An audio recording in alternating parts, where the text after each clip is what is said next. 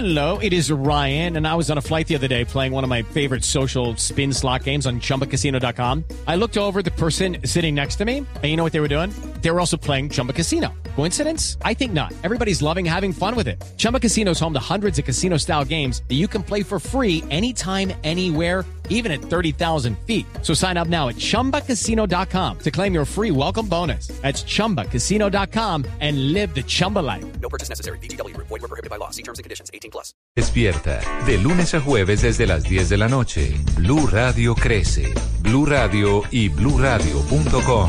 La nueva alternativa.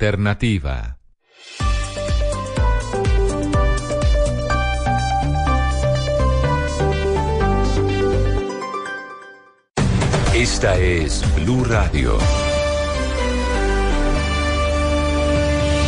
En Bogotá, 89.9 FM. En Medellín, 97.9 FM. En Cali, 91.5 FM. En Barranquilla, 100.1 FM. En Cartagena, 1090 AM. En Bucaramanga, 960 AM. En Tunja, 103.1 FM. En Caldas, 107.1 FM. En Villavicencio, 96.3 FM. En Armenia y el norte del Valle, 94.1 FM. En Neiva, 103.1 FM. Y en Córdoba, 96.0 FM. También en bluradio.com. En Facebook, Blue Radio Colombia. A través de Twitter en arroba Blue Radio Co. Y en la señal de TDT.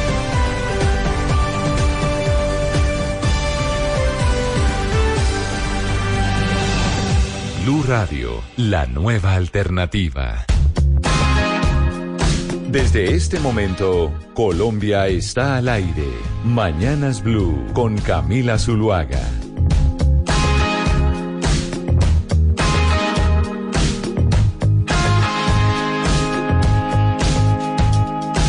Una gema esquiva, diosa brillante,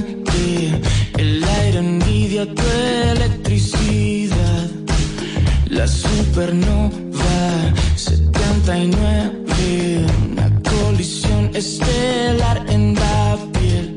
Inspírame la rima, guárdame el secreto, me tienes imantado a ti. Fuego en los ojos, 10 de la mañana, 31 minutos. Continuamos en Mañanas Blue. Empezamos como todos los días desde las 4 de la mañana y vamos hasta la 1 de la tarde.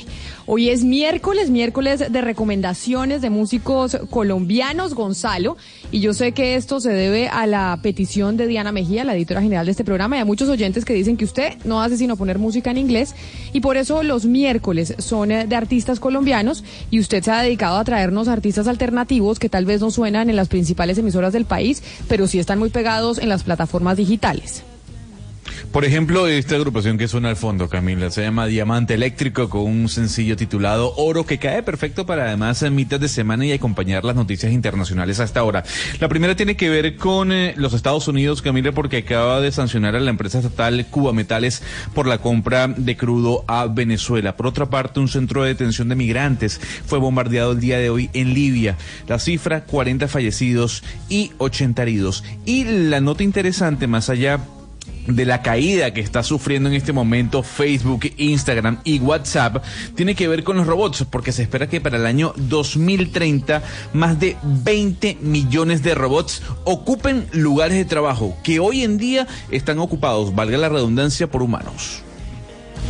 Esa es. eh, Gonzalo, a propósito de eso que usted está diciendo, de los robots ocupando los trabajos de los humanos, de hecho la revista The Economist, que ayer le comentaba el artículo que decía, que hablaba de la vía Bogotá-Villavicencio, habla de eso, realmente los robots van a poder, pues, quitarnos el trabajo en un futuro. Y hemos hablado de múltiples oportunidades que tal vez los mecánicos, pero los que tengan, eh, pues, los que signifiquen hablar como usted y yo, ¿será que también nos los van a quitar?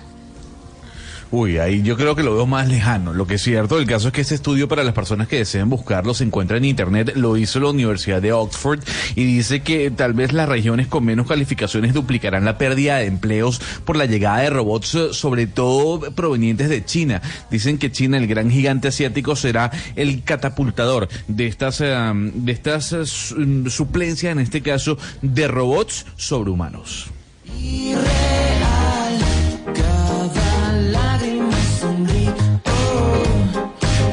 Y en noticias internacionales también tenemos noticias deportivas y por eso hoy decidimos empezar hablando de fútbol, pero no del partido Brasil-Argentina, sino del partido Inglaterra, sino del partido Inglaterra contra Estados Unidos. Y por eso Sebastián Vargas, que siempre es la persona que está pendiente del Mundial Femenino en Francia, Sebastián, qué partidazo. Por ejemplo, nos informaban eh, nuestro corresponsal en Washington que en los Estados Unidos estaba todo el mundo pendiente de ese partido, del partido de las mujeres, más que realmente del partido Brasil-Argentina de la Copa América. Hola Camila, sí, un saludo para todos los oyentes. 11 millones le sumo. Vieron en el Reino Unido el partido de las inglesas ante las norteamericanas, semifinal del Campeonato Mundial Femenino de Mayores. Una muy buena cifra, eh, en una muy buena eh, sección del Campeonato del Mundo, ya donde están las cuatro mejores y donde se estaba jugando un pase a la gran final que se disputará el domingo en el estadio de Lyon. Eh, dos por uno, ganó al final el conjunto norteamericano sobre las inglesas. Las inglesas tuvieron eh, ayuda, entre comillas, del VAR, porque en eh, una le dieron un penal y la arquera de los Estados Unidos la tapó.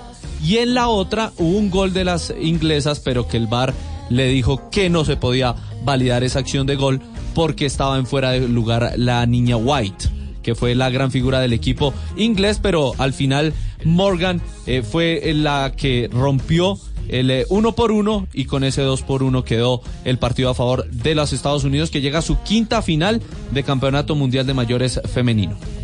Pero entonces, Sebastián, ya pasan los Estados Unidos a la final. Las mujeres pasan a la final del Mundial y se enfrentarán a quién o a, o a quiénes podrían llegar a enfrentarse para la final de ese Mundial. Hoy sale el rival. En Lyon juegan eh, Suecia ante Holanda a las 2 de la tarde y el ganador de esa llave enfrentará a los Estados eh, Unidos el domingo en la final de la versión 2019.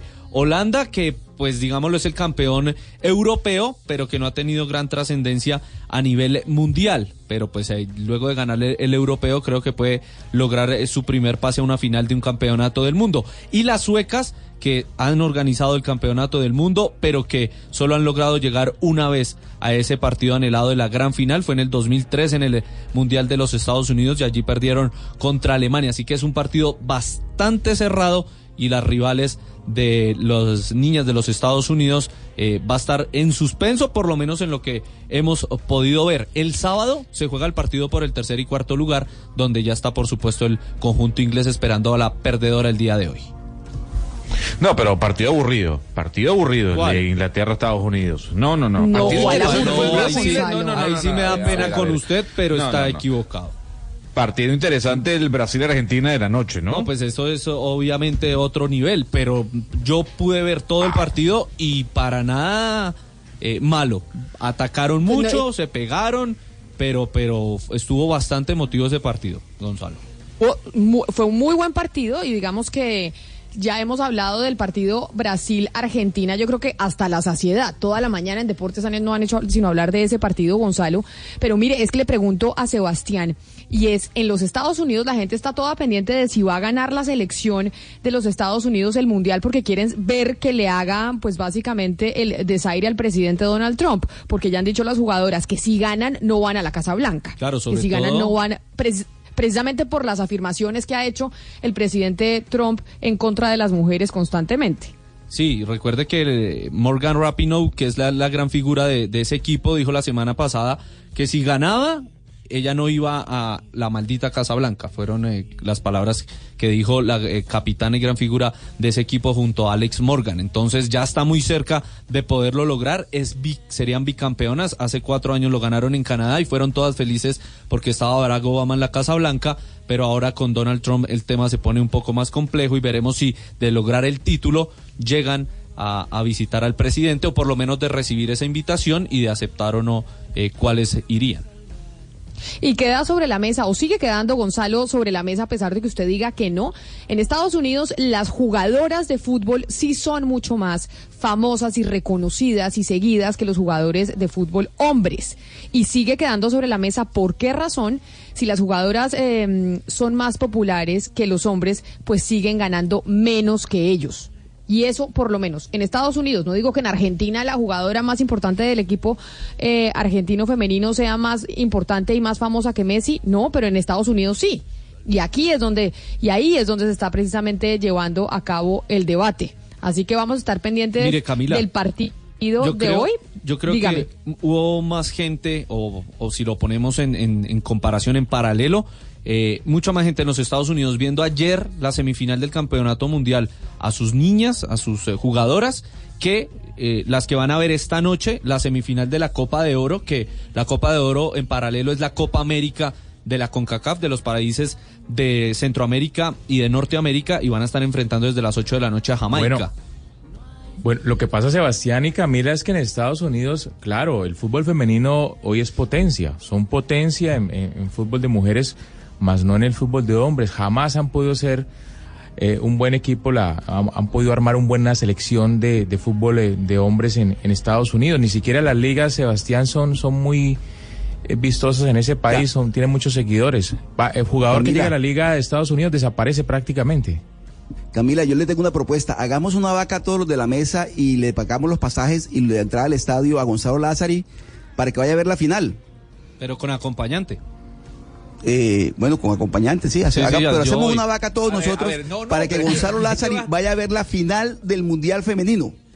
No, es que va a gastar su plata. Hágame, va a gastar su plata. Eso no vale la pena. Yo no pagaría una entrada. Yo Pero quiero ¿por qué no, saber. Gonzalo? Ver, ¿Cómo no, no. así? Pero No. hagamos una vaca y. Gonzalo se va. Porque- y nos hace un reporte porque, ah, de minuto a minuto. Es que el punto es, Valeria, que a mí lo que me molesta de todo este discurso es que están casi que obligando a los hombres a ver fútbol femenino. Nadie entonces, si uno no ve fútbol femenino, eh, ya va, momento. Si uno no ve fútbol femenino, entonces uno es un retrógrado, un ogro, un machista. Si uno no alienta a las mujeres, entonces uno está en contra de lo que está ocurriendo en el mundo. Y no para nada. Creo que la cosa tiene que ser orgánica. No, Gonzalo, nadie lo está obligando a usted a ver fútbol femenino. Lo que estamos tratando de decir es que la audiencia ya existe y que por ende es injusto que se les pague menos y no se les dé el protagonismo que se merecen. Y además, otra cosa que no hemos hablado, yo creo que también los pagos en el tema del fútbol deberían también mirarse porque hay algo evidente y es que los precios del fútbol masculino están demasiado inflados y que es una burbuja y que eso también tiene que poner eh, en la mesa ese tema. O sea, es decir, se tienen que equiparar los, los pagos, pero además también hay que poner el debate de A- que los, los pagos de- de- del, del fútbol masculino están completamente inflados. Valeria, ¿a usted le parece que Marta tiene que ganar lo mismo que Messi? ¿De verdad? No, Mar, Mar- Ma- no, pues O sea, me, me está pidiendo e- equiparación de, de, de, de, salarios. No. Marta tiene que ganar lo mismo que Nadie, Messi. nadie, nadie ha dicho Camila. eso. Es una discusión que hemos intentado tener Valeria. múltiples veces nosotros aquí. Pero lo que sí hay que, lo que sí hay que eh, cuestionarse, y por eso le digo, se lo están cuestionando en Estados Unidos por cuenta del Mundial de Fútbol, y es en Estados Unidos, no nos vayamos a Argentina, en Estados Unidos, en donde las mujeres jugadoras de fútbol son más conocidas, tienen más logros, ganan mundiales, Estados Unidos nunca en su vida ha ganado un mundial, nunca en su vida ha tenido un eh, buen desempeño, ahí en ese país se está teniendo el debate porque incluso donde ellas son mucho mejores, también los hombres se ganan más. Para que usted no haga la comparación de llevarnos a Argentina y hablar de Messi. Hablemos de, de donde realmente las mujeres están teniendo un mejor desempeño y allá siguen los hombres ganándose más. Por eso es que se está llevando a cabo el debate. No, y en la selección Pero sí mire- deberían ganar igual. En la selección sí, que, se, Eh. que se metan otra plata por, por, por publicidad y por otros temas, de pronto no, porque uno vende más que el otro, pero en la selección deberían ganar igual, ¿por qué no? Pero, mire, a propósito de fútbol, Ca- Camila, pasa, pasa en muchos deportes. Las mujeres están por debajo de los hombres eh, en, en ingresos y salarios. Mire usted, por en ejemplo, tenis, el tenis. por ejemplo. En tenis, En eh, claro, ¿cuánto, ¿cuánto se echa al bolsillo Federer cada año? Más de 100 millones de dólares. Y la y Serena Williams llegará a 20, creo que está en 24 millones de dólares al año. Es decir, Y ese es su reclamo, y ha sido el deportes. reclamo de las mujeres. Ha sido el reclamo de las mujeres en el tenis eh, durante muchos durante muchos años. Pero mire, hablando de fútbol, hoy pues vamos a trasladarnos al fútbol masculino, la Copa América que también se está llevando los ojos y la mirada de todo el continente. Hoy hay un enfrentamiento que es Chile-Perú que digamos que no es un clásico del fútbol, pero sí sería un clásico de la región, por estas eh, diferencias eh, culturales y por estos eh, debates que tienen los chilenos y los peruanos, por ejemplo, que dicen y se pelean a ver quién o de dónde es el pisco. Hoy se juega precisamente en Brasil ese partido para conocer quién será el próximo finalista de la Copa América este domingo.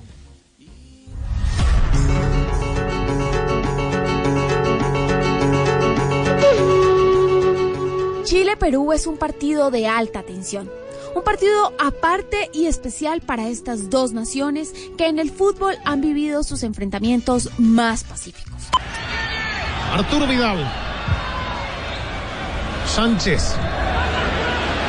Siempre Alexis. Acá está Alexis. Palo Vargas. Gol. En lo deportivo, los chilenos quieren cobrar la venganza del último juego de las eliminatorias al Mundial de Rusia. Nadie les quita de la cabeza que Perú y Colombia hicieron un pacto de caballeros para empatar y dejarlos eliminados.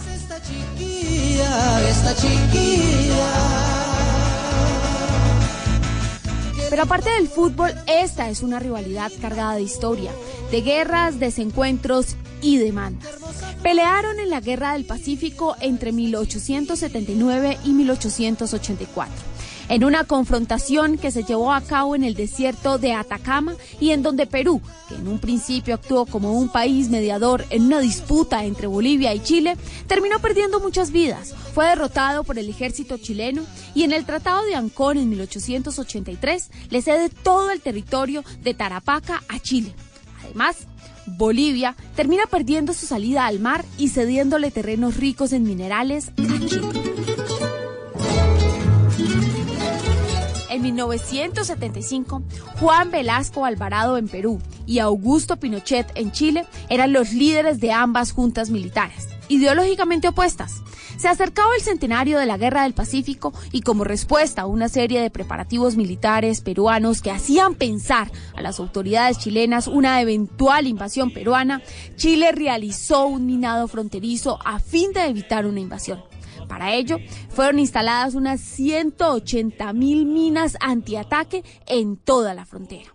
En 2008, Perú demandó a Chile por un pleito de delimitación marítima entre ambos países ante la Corte Internacional de Justicia con sede en La Haya. Seis años después, la Corte dio a conocer su fallo, el cual modificó el límite marítimo entre ambos países en un territorio conocido como la Zona Económica Exclusiva. Y pues ese es el otro plato deportivo. A ver, Valeria, ¿usted por quién va? ¿Por Chile o Perú? ¿O no le importa mucho? No, yo voy por Chile, sí, sí me importa. Sí, Por toca Chile. hacerle fuerza al profe Rueda, Pues sí. que es Colombia, diríamos. Además, no, además en verdad Es Colombia en la. Copa América, Sí, lo que nos queda. Hoy pita Roldán a propósito, o sea, vamos a tener mucho colombiano hoy en el Arena du Gremio, que se llama el estadio donde van a jugar. No, además si nos ganaron, pues que nos ganen con toda la dignidad del mundo y se lleven la copa. O sea, para decir, para, decir perdimos que nos eliminó mejor. con el, nos eliminó el campeón. Exacto, yo prefiero eso.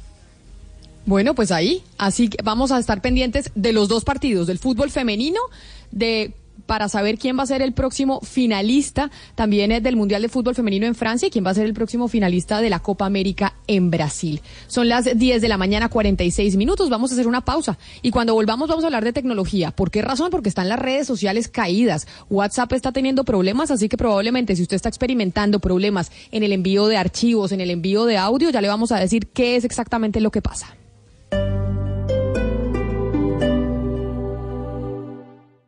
Si el tema es polémico, Doctora María Fernanda Cabal, ¿por qué los indígenas del Cauca tienen más derechos que todos los demás seres humanos? Porque son indígenas. No, no, no. Hay un problema de anarquía pura. si es de actualidad, Pablo Beltrán. Aquí no es solamente que el ELN ataca, sino que el ELN también vive defendiéndose. si hay que profundizar en el tema, Antanas Mocus. A uno como gobernante no le debería importar la popularidad. La popularidad es para gastarla. La popularidad es para hacer cosas buenas con ella. si se ha hablado del tema durante el día, Daniel Samperospina. No, insultos y eso yo ya tengo tengo, en términos familiares, cuero de elefante. Pero no, me han dicho de todo y, ya realmente no me importa. Es momento de ponerlo sobre la mesa. Adrián Arango y Robinson Díaz. Ya no aguantaba más, que sufría mucho por mi culpa. No, pero ¿qué hiciste para llegar a esos niveles? Pues a veces me ponía brava y quebraba todos los platos. Ah, Oh, qué tan lindo. Eso es Mesa Blue con Vanessa de la Torre. Ahora de lunes a viernes de 8 a 9 de la noche. Que no se acabe su día sin escuchar Mesa Blue. Todos los temas puestos sobre la mesa. Blue Radio crece. Blue Radio y bluradio.com. La nueva alternativa.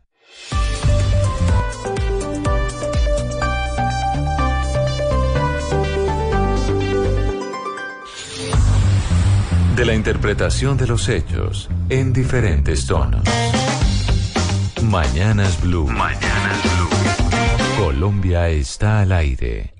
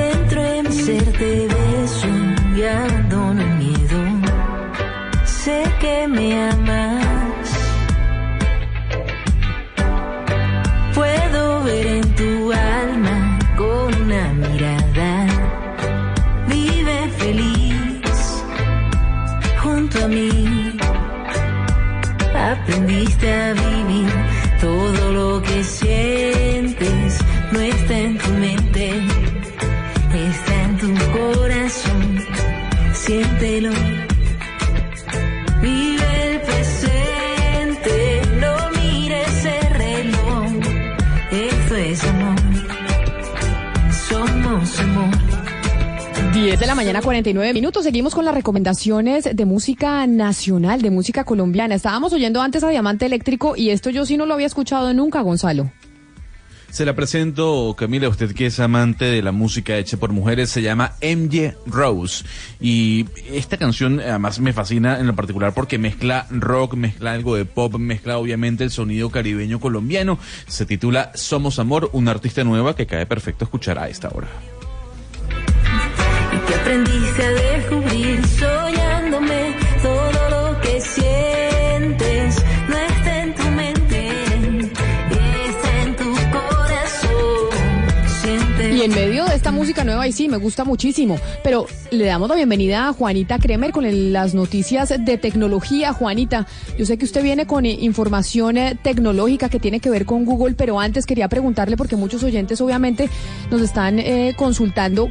¿Cuándo se va a arreglar el tema de WhatsApp y las otras redes sociales? Porque están teniendo problemas mandando archivos de audio, archi- imágenes, solo está funcionando el texto. ¿Se ha, ¿Se ha sabido algo en los últimos minutos sobre cuán- a qué hora se va a arreglar o nada todavía? No, Camila, buenos días. No se sabe nada todavía. Recuerde que la última caída de WhatsApp eh, duró más de ocho horas a nivel mundial y se están presentando problemas en enviar y recibir audios y fotos en WhatsApp, pero también Instagram está presentando fallas, Messenger y Facebook. O sea, todas las compañías de Mark Están viéndose afectadas, así que no reinicie más el teléfono porque no es problema de su aparato, sino que es problema de las plataformas. ¿Usted ha visto la desesperación en la que entra la gente? Y empieza a, limpiar y a limpiar el celular a ver qué es lo que pasa, pues tranquilos porque sí es un problema de las plataformas y nosotros estaremos atentos. Le quiero recomendar algo, Camila, cuando este tipo de situaciones pasan. Una aplicación que se llama Down Detector y ahí usted se da cuenta de todas las aplicaciones en el mundo, cuáles están caídas, cuáles están funcionando en óptimas condiciones. Es muy útil, la verdad. Porque a veces... Pero entonces bajo, bajo la aplicación que se llama Down Detector en, eh, en, en- dependiendo del celular que tenga, si tengo un Android o si Sí. tengo un iPhone, en donde yo bajo las aplicaciones, ahí la bajo y ahí me, me están diciendo constantemente, Constantemente. cuáles están caídas y cuáles están funcionando Sí, bien. le hacen un monitoreo. Es muy interesante porque además todos los medios de comunicación se basan en esta aplicación que hace un seguimiento continuo del funcionamiento de la gran, ma- la gran mayoría de las aplicaciones en el mundo. Entonces sí, se la recomiendo a usted y a todos los oyentes para que estén ahí atentos cuando este tipo de situaciones sucedan que uno no sabe si es que uno está mal o si es que las aplicaciones no están muy bien. Y por otro lado, Camila, le quería contar que, mire, el 30 y 31 de julio se va a llevar a cabo en Medellín un evento que se llama Crece con Google. Yo no sé si usted sabía que dentro de siete años el 90% de los trabajos en Latinoamérica van a requerir algún tipo de habilidad digital, pero esto no solamente le compete a la gente joven, esto le compete a todo el mundo porque la transformación digital se da en todas las fases de las compañías y pues tanto adultos como los recién graduados van a necesitar desarrollar este tipo de habilidades y por eso Google hace esta, este tipo de talleres que es dirigido a emprendedores, a mujeres, a líderes, a estudiantes que quieran desarrollar este tipo de habilidades para impulsar sus negocios y sus carreras. Se han hecho en ciudades como Nueva York, en Buenos Aires y esta es la primera vez que lo hacen en Colombia y se van por supuesto a una de las ciudades más innovadoras y tecnológicas del país que es Medellín. Va a ser en el Teatro Metropolitano José Gutiérrez Gómez, es totalmente gratuito, pero usted necesita hacer un registro para recibir un código QR y con ese código poder entrar. Lo puede hacer a través de, apunten por favor, G .co barra inclinada crece con Google Medellín. Ahí se registran y absolutamente gratis van a estos talleres que son 30 y 31 de julio. Es muy recomendado porque cualquier tipo de habilidad digital que uno pueda desarrollar es bien recibida. Pero buenísimo. Esos talleres, Juanita, por ejemplo, ¿qué puede ir uno a aprender? Si usted se va a matricular para esos talleres en Medellín, ¿qué iría usted a aprender? Mire, le, le van a... eh, hay una agenda muy completa, eh, habilidades digitales para pymes, por ejemplo, programación para no programadores, eh, va a encontrar herramientas digitales de Google para periodistas, esto es para los que ya son periodistas o los que están empezando, está la visión de Google en educación y seguridad, esto es para los que están cursando sus carreras, también van a encontrar liderazgo para mujeres y es ayudar a las mujeres empoderándolas con este tipo de herramientas digitales para que puedan potencializar de pronto sus pequeñas empresas y así tiene una agenda bastante nutrida el 30 y el 31 de julio. Entonces, si quiere, podemos enviar a través de nuestras redes sociales pues la agenda para que estén enterados un poquito sobre lo que van a ver. Claro que sí, me parece buenísimo, pero sobre todo porque yo siempre he querido aprender a programar Pombo. Hemos dicho que si nos metemos en clases de programación, porque eso es como otro idioma, como aprender francés, aprender alemán, pero es el idioma del futuro y usted y yo no sabemos programar, pero estamos ahí dubitativos si, si, si nos metemos en ese cuento o no. Sí, lo habíamos dicho incluso, ¿se acuerda cuando estábamos en Cali? Ayer siendo el programa especial eh, y nos decían que lo último en Guarache es más que aprender inglés, idiomas y obviamente sociales y matemáticas, era aprender a programar. Y, pero yo, yo todavía sigo con las dudas, la verdad, Camila. Yo no sé qué tan, eh, qué tanto me atraiga, eh, pues, aprender a programarse. Soy consciente de lo importante que es, pero pucha, ya a los 40, 42 años empezar con esa, yo no sé. yo creo nunca que ya tenemos el cerebro cristalizado. No, no, no, no, no, no, no, no. Eso la ignorancia, pero sí. No, doctor Pombo, eso nunca es tarde. Mire, por ejemplo, yo no sé si usted sabía que hay alrededor de medio millón de vacantes que requieren habilidades de programación. La gente necesita programadores, necesita personas expertas en seguridad, en creación de aplicaciones, en todas estas herramientas. No hay profesionales para tanta vacante. Entonces, ese puede ser un primer paso. Ese, ese taller es el 31 de julio para que usted no se lo pierda. Programación para no programadores. Yo sé que le va a. Buenísimo, Juanita. Para cerrar su sección de tecnología, le, le muestro las tendencias, o se las digo, usted es la que se las sabe, pero estoy aterrada de la dependencia de la gente a las redes sociales. WhatsApp Down es una de las tendencias, otra es Facebook Down, otra es Facebook e Instagram, Zuckerberg, Telegram, Instagram, mejor dicho, todo lo que tiene que ver con, con esta caída de las redes sociales, está el mundo desesperado diciendo tendencia en Twitter hoy, entre otras. Pero además le digo por qué Telegram, Camila, porque la gente se pasa inmediatamente a esta aplicación que no muchos usan y es la más segura, la más eficiente y casi nunca se cae, que es como un WhatsApp mucho más mucho más confiable, entonces también se la recomiendo para que la baje. Miren, Tigo Business, la oferta de soluciones crece para que su negocio también lo haga. Un portafolio completo fijo y móvil para estar siempre conectado. Adquiera el internet banda ancha que su negocio necesita en planes de 12, 30 y 60 megas. Llame ya a numeral 503 Tigo Business.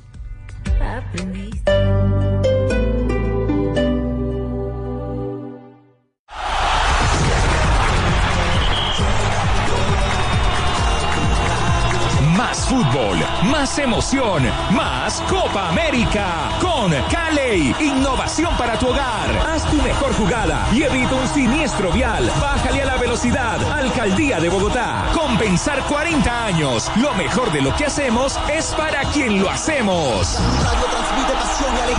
La Copa América se vive en Blue. Blue Radio, la nueva alternativa. Al iniciar la tarde, Bienvenidos a Meridiano Blue. a la hora indicada, Toda la gente está empezando a especular. es bueno tomarse un respiro y prepararse para el resto del día. ¿Cuándo nos dan los resultados para saber? Con la que- actualización de los hechos más importantes. Cambia la historia del fútbol mundial reciente. Con temas interesantes, con historias, con música, con todo para comenzar la tarde con un nuevo aire. Meridiano Blue. Ahora de lunes a viernes de 1 a 2 de la tarde. Blue Radio crece. Blue Radio y bluradio.com. La nueva alternativa.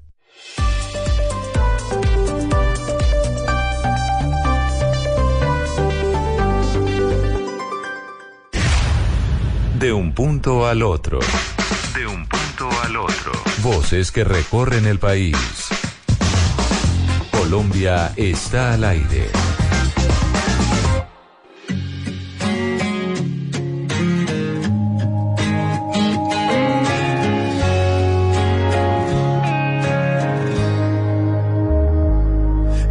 Mañana dijo mi ventana que te vio pasar. Siempre supiste que algo te faltaba y hoy vuelvo a soñar. Ya no me importa si una vez peleamos, si algún día te fuiste, si te vi llorar. Yo me juré que si un día regresabas no te iba a soltar. ¿Cómo olvidar que contigo aprendí? Y hoy estamos en eh, miércoles de recomendaciones musicales colombianas y esta me acuerda, Hugo Mario, esta es suya, porque Andrés Cepeda cuando hablamos de Sí, música, sí, de canciones de amor, me acuerdo de la tusa suya que yo no sé si ya se le quitó. No, eh, sí, Camila, ya, ya pasó, pero obviamente Cepeda es el cantante de nuestra generación. Bueno, de hecho, una canción de Cepeda muy conocida hace años fue Nuestra Generación. Y es eh, el cantante que nos recuerda mi generación, sí. Y es el cantante que nos Pero usted recuerda tiene un- un- esa época de afecto poligamia. Usted tiene un afecto especial por Cepeda, porque usted tuvo una tusa, Hugo Mario así no nos haya contado, pero yo lo detecté, que usted la pasó con Cepeda y la pasó bastante mal. No, usted se la imaginó, Camila, pero no fue tal. Lo que pasa es que usted no cuenta, usted no cuenta. ¿Esta qué canción de Cepeda es, Gonzalo? Camila, se llama Te voy a amar, es con Cali el Dandy, una canción que se publicó, si no me equivoco, hace un par de años y cae eh, excelente, sin duda alguna, para acompañar la tusa, que estoy seguro que todavía vive Hugo Mario. Camila, le tengo un estudio rápidamente para usted, para Valeria y para Oscar Montes en Barranquilla. El centro Albert Einstein en los Estados Unidos acaba de confirmar que las personas que hablan hasta por los codos viven más y mejor, según ensayos clínicos realizados a más de 250 personas. Ay, buenísimo, porque entonces nosotros vivimos de hablar. O sea, que, o sea, ¿usted nos está queriendo decir que Valeria, Oscar y yo hablamos Exacto. por los codos o qué? Sí. Pues, pues sí, sí, o sea, pues no está mal. O sea, no, no- no está mal que lo hagan. Don Oscar habla güey. mucho, Valeria también es parlanchina. Usted también habla mucho y eso no está mal. Y, Gonzalo, ¿y la muestra de cuántas, cuántas, cuántas es la muestra? ¿De cuántas personas? Do- 250 personas, don Oscar. Bueno, es que esos estudios científicos que usted presenta son bien interesantes siempre. Con un margen de error Sí, de... Sí, de- de- del 2%. No, sí, ya el respaldo el- científico lo, lo dudamos, Oscar, siempre. Pero lo que sí, lo que sí no dudamos, o hay gente que desconfía, otra gente que no, y es ayer Pombo se dio a conocer lo que dijo Fitch Ratings, esta calificadora de riesgo sobre Colombia y su panorama fiscal.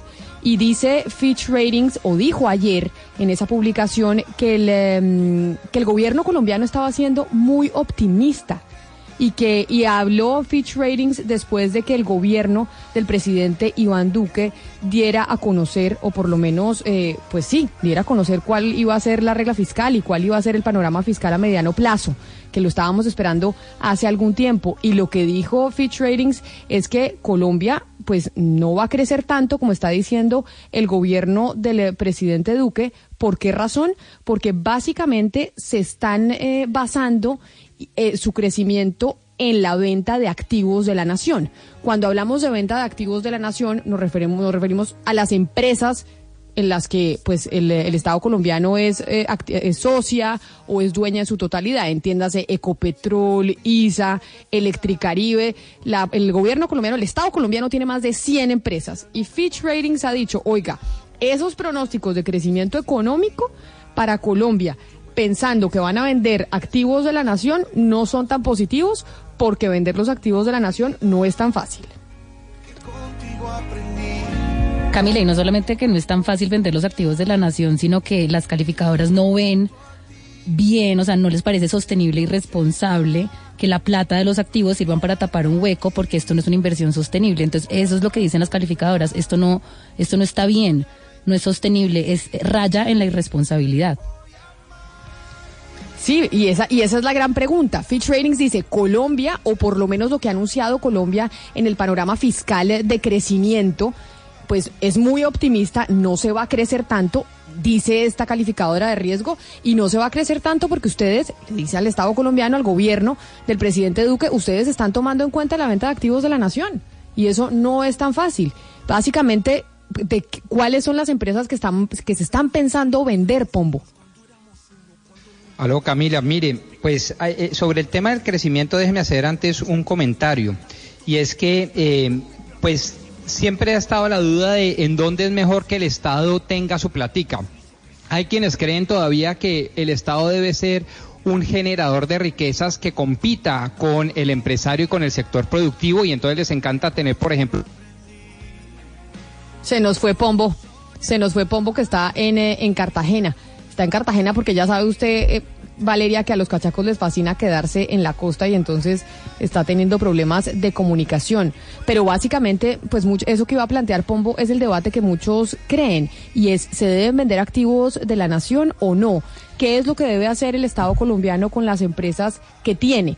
Y las empresas que tiene son ISA, Ecopetrol, em, Electricaribe, es decir, son muchas Exacto. empresas, más de 100 empresas que el Estado colombiano tiene y se está planteando por parte del presidente Duque vender alguno de esos activos. es que- y es que, Camila- precisamente por eso Fitch Ratings le dice, oiga, usted está siendo muy optimista en su crecimiento y está tomando en cuenta esa venta de activos y eso no va a ser tan así. Y es que hay que partir de la base de que el gobierno hizo una reforma tributaria, bueno, que llamó ley de financiamiento, que no pudo solventar, digamos, el hueco fiscal que recibió el gobierno Santos y hay personas que dicen que aún lo empeoró. Entonces ahora eh, el Carrasquilla va a sacar el marco fiscal de mediano plazo, que incluye tres temas, básicamente, que es eh, pues reestructurar la DIAN, fi- o sea, fiscalizar el gasto público, es decir, focalizarlo para que, pues, reestructurarlo para hacerlo más eficiente supuestamente, y, y la otra justamente es empezar a vender activos de la nación. Entonces ya se sabe que la forma que escogió para tapar el hueco fiscal o para reducirlo es justamente vender activos de la nación, y esto es lo que nos preguntamos, si esto es en realidad... Ahora, presumo,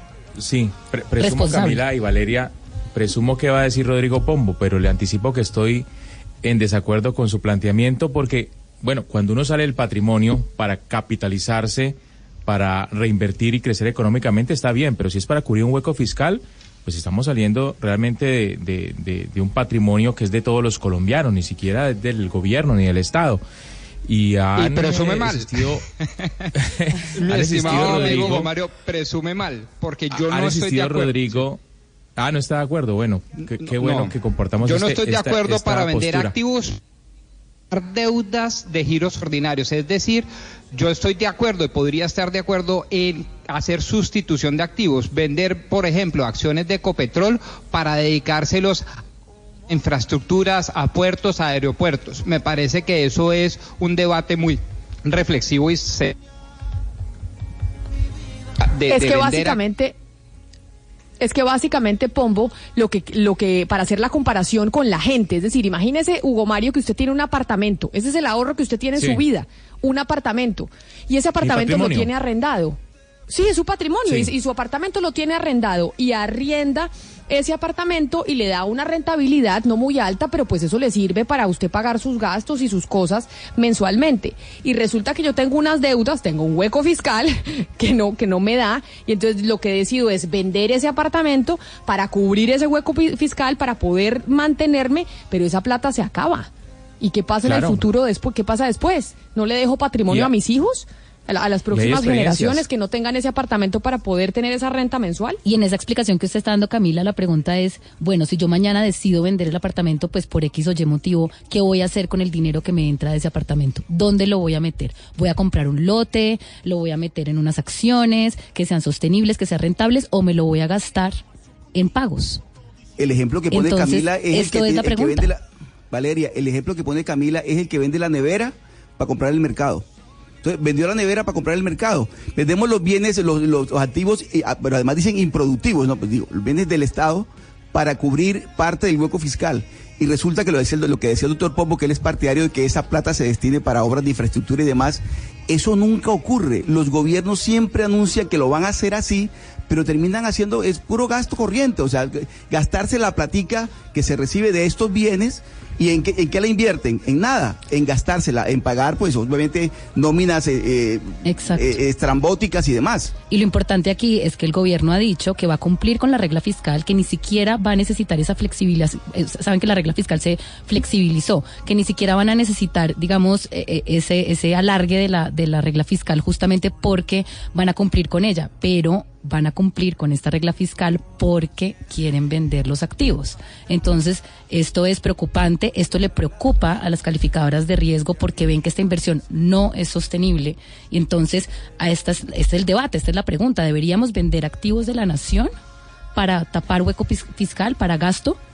¿O deberíamos Pero también lo que dice, lo que dice Valeria también, el gobierno, y que es una realidad, es decir, tenemos un problema de plata. O sea, necesitamos que el Estado funcione, necesitamos mantener los programas sociales, necesi- necesitamos pues poder vivir, digámoslo, para hacer entre comillas la comparación con el apartamento y la, y la venta del apartamento y el arriendo. Necesitamos la plata y no la tenemos. Entonces tenemos varias alternativas. Una es subir los impuestos. Y los impuestos, ya hubo una reforma tributaria, ya dijeron no va a haber otra, no se va a subir más impuestos en medio eh, con la con la imagen Oscar del eh, presidente Duque como anda eso de subir los impuestos no es muy popular. Entonces, No, pues se suben los impuestos, se venden activos de la nación por otra parte, serían como las dos opciones que puede que pueden existir Y sí, para, para poder La verdad es que tener más dinero para, para subsistir como Estado. En ¿Usted se Colombia hay una... El costo, el costo político, Camila, de una de una anuncio, solamente de, de anuncio, de alza de impuestos con un presidente que tiene un 29% de favorabilidad. Por favor, eso no, o sea, no le cabe en la cabeza ni a Carrasquilla. Camila, yo creo que de hay, verdad. hay otra El tema de los oportunidad. impuestos yo creo que está descartado por ahora. En este marco fiscal de mediano plazo eh, también se habla de focalizar este gasto público, que es un poco como depurar el CISBEN y hacer que el gasto de la nación sea más progresivo. Yo creo que aquí hay una oportunidad si se hace bien. No se trata de reducir el gasto, sino focalizarlo, hacer lo que en realidad se vaya a donde se tiene que ir. El tema de, la, de las pensiones es absurdo, el tema del CISBEN hay que, hay, que, hay que focalizarlo, hay que volver a mirar dónde están las necesidades, hay que volver a focalizar este gasto para que sea sostenible en realidad y yo creo que ahí la nación pudiera sacar o hacer más eficiente la plata. Miren, oigan, Eso a mí es que pare- vamos a invitar a participar a los oyentes con una pregunta y es y, y una pregunta que nos ponga a debatirnos de qué preferiríamos como ciudadanos que hiciera el Estado colombiano en este caso para poder conseguir la plata para, para subsistir. Sí, yo, yo tengo una pregunta y se las planteo de manera muy dicotómica a ustedes y a los oyentes. Podríamos preguntarles, ¿ustedes qué prefieren? ¿Que el gobierno suba los impuestos o que el gobierno se ponga a vender los activos que tiene, como por ejemplo las acciones de Ecopetrol, etcétera, etcétera? ¿Qué prefieren? Lo otro es que yo no veo que el Estado tenga muchas empresas viables y rentables, Rodrigo y Camila y compañeros. O sea, además de Ecopetrol, ISA, ¿qué más tiene eh, el Estado para negociar? Si son atractivas para un comprador, mire lo que pasó en el, en el, en el pasado, no tan, no tan reciente, pero en el pasado, en la historia de nuestro país, lo que pasó con Telecom, con Col- Colpuertos, lo que pasó con Ferrocarriles Nacionales, eso, empresas que terminaron desapareciendo realmente porque no eran viables. Ahora, eh, yo quisiera hacer una reflexión eh, de manera muy pedagógica, si ustedes me lo permiten. Supónganse con el ejemplo de los hogares de las casas, que hay un hogar que tiene que pagar en intereses todos los meses 10 millones de pesos. Y supónganse que ese mismo hogar es el que tiene el apartamento para arrendar, ese es su activo, su patrimonio. Y supónganse también que ese apartamento le renta 3 millones de pesos. Luego, cada mes va generando un hueco de 7 millones de pesos. Entonces, ¿usted qué haría? ¿Vende ese apartamento para pagarle a los bancos y a los acreedores para evitar pagar toda esa mano de intereses? ¿O sigue haciendo el negocio de gano 3 millones de pesos por un lado, pero estoy pagando 7 por el otro? Y eso contempla el plan fiscal a mediano plazo del actual gobierno. Y eso hay que también decírselo a los colombianos. La venta de activos ciertamente no va toda dirigida al sector productivo de la economía, es cierto, pero sí va a pagar el mayor déficit fiscal de la historia y el mayor endeudamiento público que ha tenido Colombia en sus 200 años de independencia. Eso es muy importante. Es precisamente por eso pongo esas reflexiones que les vamos, vamos a plantear la pregunta suya a los oyentes para que ellos participen con nosotros en el 316-415-7181. Esa es nuestra línea de WhatsApp. Ahí usted se suma a esta discusión con nosotros. Usted, si le toca escoger como ciudadano, ¿qué prefiere? ¿Que se vendan activos de la nación, que son las joyas de la abuela, básicamente, o que nos suban los impuestos? Digamos que esa es la, dicotomía que usted está planteando. ¿Por qué? Porque se necesita plata y el Estado no la tiene. Estamos en cierta medida un poco desfinanciados. Hay que buscar la plata. ¿De dónde la sacamos? ¿De impuestos o de venta de activos de la nación? Son las dos opciones. Participe con nosotros, 316-415-7181. Son las 11 de la mañana, 13 minutos. Ya volvemos aquí a Mañanas Blue. Colombia está al aire. Quiere comprar en internet o suscribirse a aplicaciones de transporte, música o series, pero no tiene tarjeta de crédito? Mejor hágalo a lo Plata. Descargue el app Plata y con un clic obtenga una tarjeta virtual en su celular. Recárguela y compres el mundo por internet. Además, le devolvemos el 30% de su primera compra. ¿Quiere comprar? Hágalo así de fácil y al gratín. Más información en www.hágaloalodaviplata.com. Plata, depósito de dinero electrónico amparado por Fogafín, vigilado Superintendencia Financiera de Colombia. De historias únicas, una narrativa diferente de los hechos. Una narrativa diferente de los hechos. Entre voces y sonidos que ambientan una realidad. En Mañanas Blue, Colombia está al aire.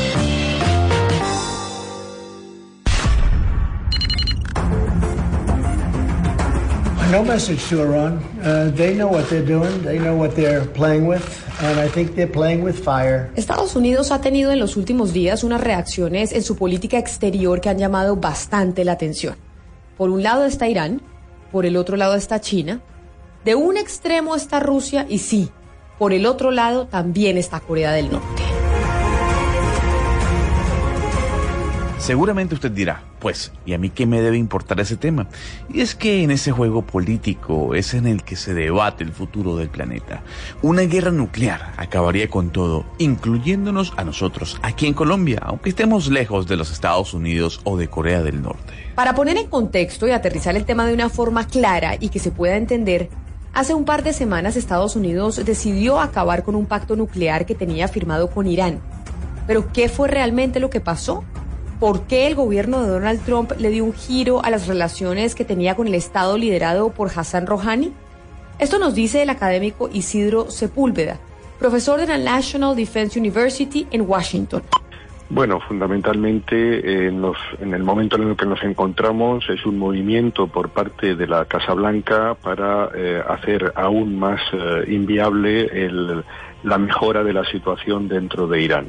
El problema fundamental es que eh, las, eh, el acuerdo firmado eh, recortó las sanciones que había sobre Irán y sobre todo le permitió vender petróleo, que es el kit de la, de la situación, y eh, las relaciones con la Unión Europea y sobre todo el devenir de la guerra en Siria ha han potenciado mucho la figura de, de, Irán en Oriente Medio. Lo que eh, el, presidente Trump hizo fue eh, salirse del acuerdo eh, firmado, volver a imponer exactamente igual las, las sanciones que había antes de, del acuerdo y eh, retorcer aún más la situación respecto a Irán en el escenario internacional. El problema fundamental es que Irán, una vez que Estados Unidos se sale del acuerdo, aunque persiste la firma de los países europeos, se considera que el, el tratado no está, no está en vigor y hoy ya hemos conocido que han sobrepasado la cantidad máxima permitida en el acuerdo para el almacenamiento de uranio en Unido. El fin de semana pasado vimos como Donald Trump se convirtió en el primer presidente estadounidense en pisar territorio norcoreano. Luego de su paso por la cumbre del G20, Trump decidió hacer una parada en Corea y estrecharle la mano al dictador Kim Jong-un. Para el profesor Sepúlveda, la actuación internacional de Trump no tiene ningún sentido. Bueno, la, la coherencia no es la gran virtud del presidente Trump.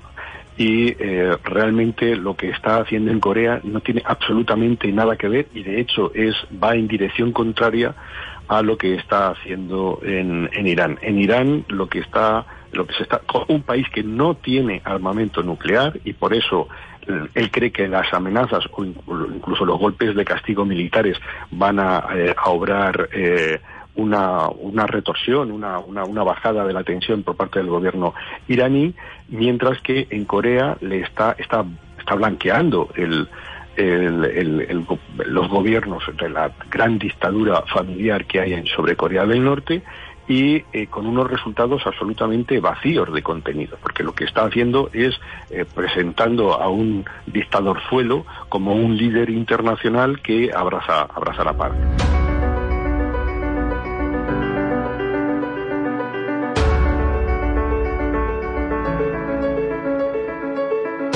Ali Baez es director del Iran Project, una sección del International Crisis Group, y es tal vez una de las voces más experimentadas en el tema iraní y su emancipación nuclear. Para el señor Baez sería catastrófico un enfrentamiento entre Estados Unidos e Irán.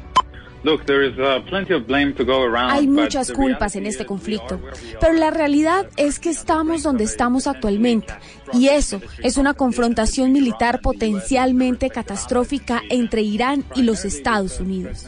Y eso se da porque el presidente Trump rompió el acuerdo nuclear firmado en el año 2015. Desde hace ya un año, Estados Unidos viene poniendo sanciones al régimen de Irán deseando que su economía caiga al suelo. Irán ha sido paciente por casi un año buscando que el gobierno Trump levante las sanciones y se logre un acuerdo, cosa que no ha ocurrido. Por eso, hoy, Irán ya está empezando a perder la paciencia y a incumplir su compromiso nuclear firmado en ese acuerdo global. Están empezando a haber movimientos en el Golfo, en esa región, movimientos muy peligrosos. Y si hacemos un resumen, el gran culpable de este conflicto es la administración de Donald Trump. So the original sin, I would put it on the Trump administration. Y si bien es cierto que la capacidad militar de los Estados Unidos es la más poderosa del planeta, para el analista Ali Baez, no se debe subestimar el poder de Irán. I, I think he is because, look, at the end of the day, the United States. is Yo creo que Irán sí es potencialmente peligroso. Y sí, Estados Unidos tiene un poder militar mucho más grande que Irán, pero no podemos olvidar que durante los últimos 40 años han desarrollado mucha tecnología para luchar y apuntar objetivos estadounidenses en lugares como Irán, Siria, Afganistán o en el Golfo. O it incluso usar a Hezbollah para disparar misiles a Israel y hacer que el gobierno norteamericano retroceda en su posición contra Irán. Hay que decir que ese país tiene uno de los arsenales más variados en toda la región.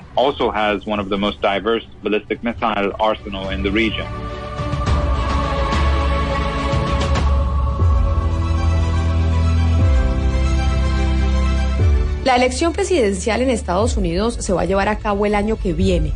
Y sin duda alguna que el manejo de las relaciones internacionales, la migración y la economía van a ser parte del debate en medio de la campaña que se realice. Horacio Calderón es escritor y es considerado como el experto más importante en temas del Medio Oriente en el Cono Sur. Estuvo en Kuwait, en Irán, en Jordania, en Libia, en fin, es todo un experto.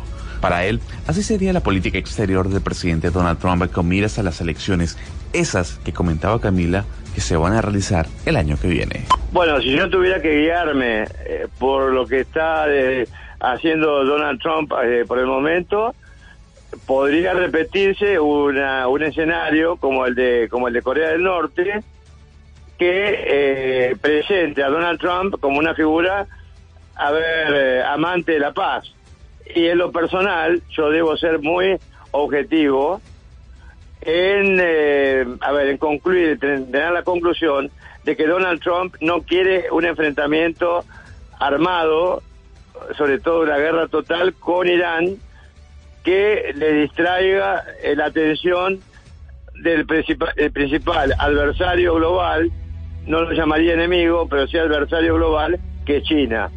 Yo creo que Donald Trump va a inclinarse por aparecer como, como alguien que representa la paz, a diferencia de Barack Obama, que tuvo el premio Nobel de la, de la Paz, y siendo objetivo fue de alguna manera eh, una especie de lord de la guerra, porque desarrolló conflictos armados este, en varios lugares del planeta.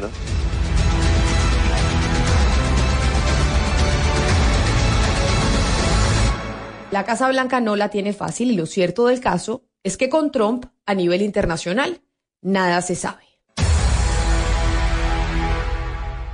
Nada se sabe y muchas cosas están pasando a nivel internacional y sin duda alguna poner los ojos sobre los Estados Unidos y su política exterior es fundamental para todo el planeta, porque así como lo decíamos con Gonzalo, así parezca algo muy lejano, no lo es tenemos que estar pendientes de la política exterior de los Estados Unidos, sobre todo porque en el marco de la campaña presidencial para elegir precisamente al mandatario del país más poderoso del mundo el próximo año, muchas cosas pueden pasar a nivel internacional que se utilicen para favorecer al presidente de los Estados Unidos, Donald Trump, que en este momento está intentando reelegirse.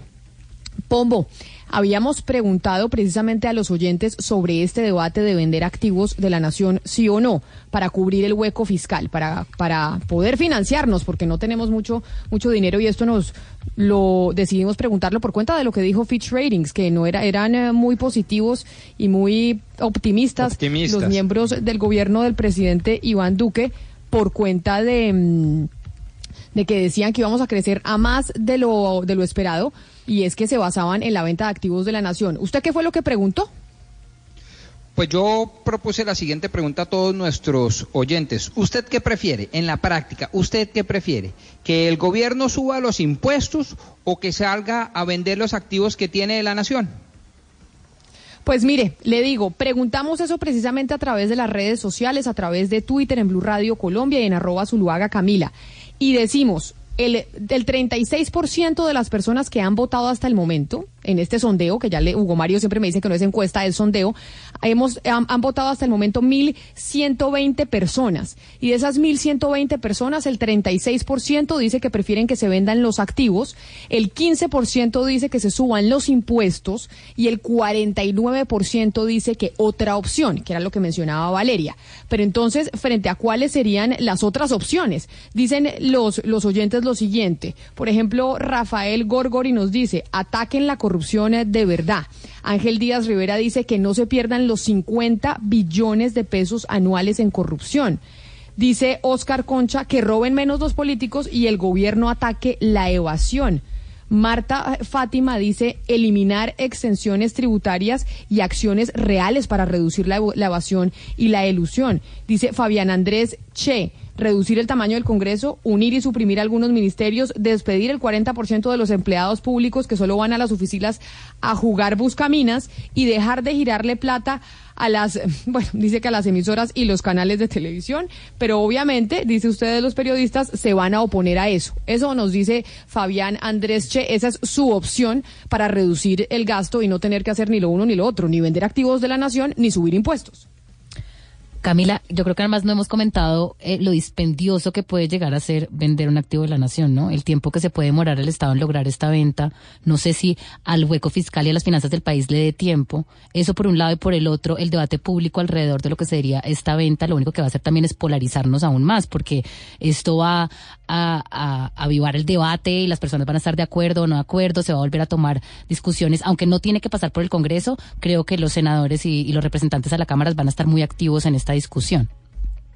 Pues ese es nuestro tema del día, Valeria. Están los oyentes opinando intensamente. Ya sabemos que tenemos los problemas con las redes sociales y con, eh, con las plataformas digitales como WhatsApp y por eso eh, no podemos tener todos los audios, pero a través de, de, Internet nos están escribiendo y por eso le estaba leyendo las opiniones de nuestros oyentes que ya van más de 1.300 votos a través de Twitter en este sondeo. Pero hoy es miércoles y hoy es miércoles uno de música colombiana, Gonzalo, de recomendaciones de música colombiana, pero además, Gonzalo, los miércoles también son miércoles de qué? A ver si usted se acuerda.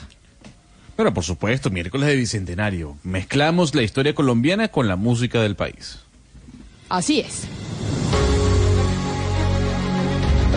2019. 200 años del evento histórico más importante de nuestro país. La libertad, la independencia. Tres colores que ondean libres bajo su soberanía.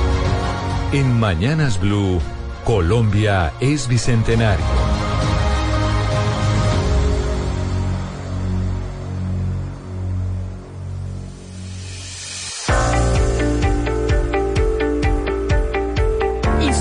Bicentenario y hay una buena noticia que queremos compartir con ustedes hoy y es que después de 200 años de independencia, Angie Carolina Celi Abril se convirtió en la primera mujer subteniente de la Infantería del Ejército de Colombia en la historia de nuestro país y precisamente por eso en el marco del bicentenario queríamos hablar con ella. Así se presentó la subteniente precisamente para dar a conocer su nuevo cargo. Soy la subteniente Celia Abril Angie Carolina, primera mujer infante del, del, Ejército Nacional. Tengo 21 años de edad. Soy de Doitamo, Boyacá. Actualmente terminé mis estudios en la gloriosa Escuela Militar de Cadetes, donde nos formamos para ser oficiales íntegros y así eh, cumplir la misión de nuestro Ejército Nacional. Desde el batallón Antonio Nariño me desempeñaré eh, como oficial de nuestro Ejército Nacional en donde direccionaré y comandaré a nuestros soldados colombianos para el cumplimiento de la misión de nuestro Ejército Nacional. Somos héroes bicentenarios. Subteniente Angie Carolina Celi, bienvenida a Mañanas Blue y felicitaciones. Gracias por estar con nosotros el día de hoy. Muy buenos días, Camila. Subteniente, eh, estamos hablando hoy, eh, hoy que estamos hablando de, todos los miércoles tenemos nuestra sección de Bicentenario, 200 años de independencia, y la llamamos como una buena noticia que usted es la primera, la primera mujer eh, subteniente de la, Infantería del Ejército de Colombia. Y le iba a preguntar eso. Es una buena noticia, claro, porque es la primera, pero ¿por qué? ¿Por qué nos tardamos eh, 200 años en tener eh, una mujer logrando lo que usted logró? Y yo creo que eso más que todo es como evolutivo, así así pasó los otros países y nosotros al ver como pues el espejo de, de, de, de las grandes potencias, pues también como que queremos seguir esos pasos y pues más que todo abrir el campo a las mujeres que poco a poco lo vamos abriendo, no solo acá en la parte militar, sino también eh, desde otros cargos. Teniente Celi, usted también es la primera mujer lancero y este curso es bastante exigente y muy fuerte dentro del ejército. ¿Por qué no nos cuenta un poquito cómo fueron esos entrenamientos, las pruebas físicas y pues la convivencia con sus compañeros? No, yo no soy lancera. Ah, ¿no? Perdón, disculpe. No, no, señor. Decir, Pero más maneras- adelante podría realizar el, el, el, el curso. Subteniente, de todas maneras usted nos acaba de decir que su ascenso a subteniente de infante eh, pues eh, implicaba digamos una evolución dentro de las fuerzas eh, militares. ¿Usted cree que las fuerzas militares están evolucionando a tal punto que por ejemplo ya no se dediquen como hace 200 años a salvaguardar y soberanía nacional, sino también a defender a los ciudadanos de la criminalidad común? Sí es evolutivo. El- nuestra función como tal es hacer respetar el, el artículo 217 de nuestra Constitución Política, pero eh, nosotros siempre nos hemos desempeñado un papel fundamental acá dentro de nuestro territorio nacional, el cual es eh, llegar a ser presencia en donde la única presencia de, de nuestro Estado es el Ejército Nacional. Sí, teniente, eh, por el apellido suyo le, le tengo una pregunta. Eh, eh, ¿Usted es pariente del almirante Edgar Celi, el comandante que fue comandante de, la, de la... ¿No? Bueno, y lo No, otro que no, le quería señor. preguntar, lo quería que le quería preguntar es que siempre se ha tenido la creencia de, del machismo que hay en nuestras fuerzas militares. ¿Usted ha sido de alguna manera eh, víctima de ese, de, de esa, de, de ese machismo o usted considera que esos tiempos ya se superaron? Y se van superando poco a poco, no he sido víctima de nada por el estilo, porque cada quien demuestra su trabajo y se gana el respeto como tal acá dentro de la fuerza. Eh, considero que ahorita las mujeres juegan un papel importante en donde también se vuelven competitivas y, y van a par con los hombres.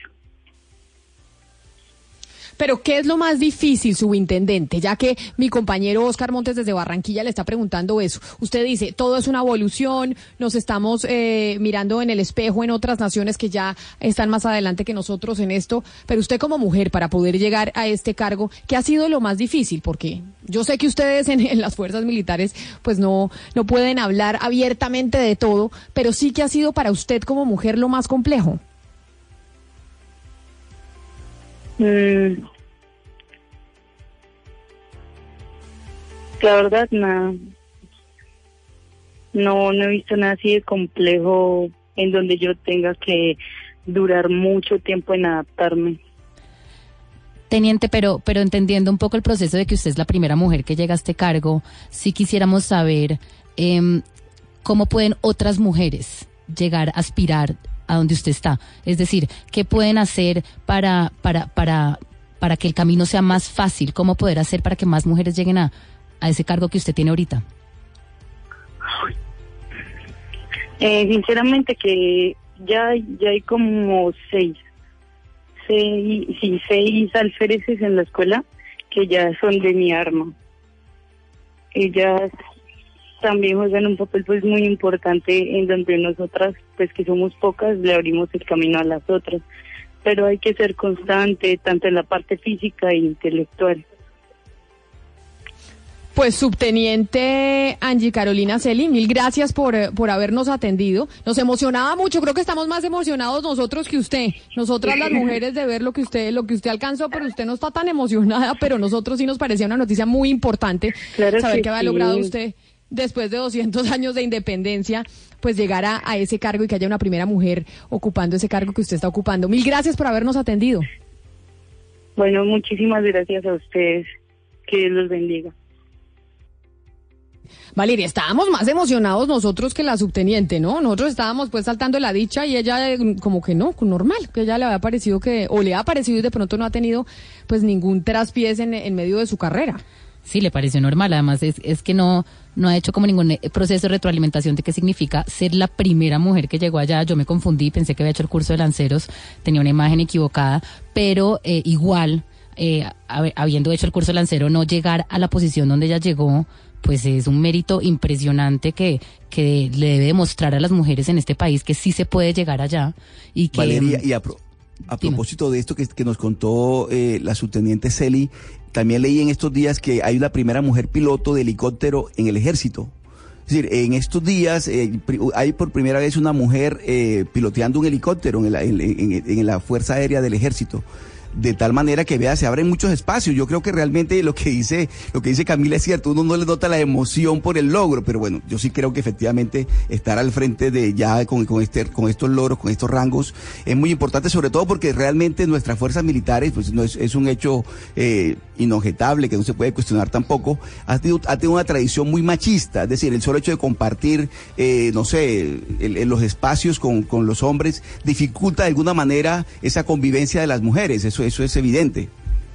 Oscar, ¿usted se acuerda? Esta premio Nobel eh, de literatura rusa, periodista, Svetlana Alexievich, ella se ganó el premio Nobel de literatura en el 2015 y estuvo, de hecho, en una feria del libro en, eh, de Bogotá. ¿Usted se acuerda de ella? Yo me acuerdo de alguna, en alguna oportunidad, sí, Camila, sí, tuvimos, eh, sí, sí, claro que sí. Ella, ella, en- en- entre los libros que tiene es Voces de Chernobyl, a propósito de Chernobyl, que está tan Sí, popular por estos sí. días por la serie de HBO. Y hizo una investigación y que le, que le dio el premio Nobel, entre otras, sobre las mujeres en la guerra. Y cuando usted lee los libros de Svetlana Ale- Alexievich sobre las mujeres en la guerra, ¿sabe a mí qué me llamó la atención? Y que ella lo reporta con múltiples entrevistas que, que tuvo con mujeres que hicieron parte de ejércitos que estuvieron en la guerra, que las mujeres, una de las cosas que más duro les daba, por ejemplo, era el tema de cortarse el pelo, el tema de perder su feminidad, el tema de pensar que podían morir en el campo de, de batalla eh, sin, eh, con una indumentaria completamente masculina y no femenina.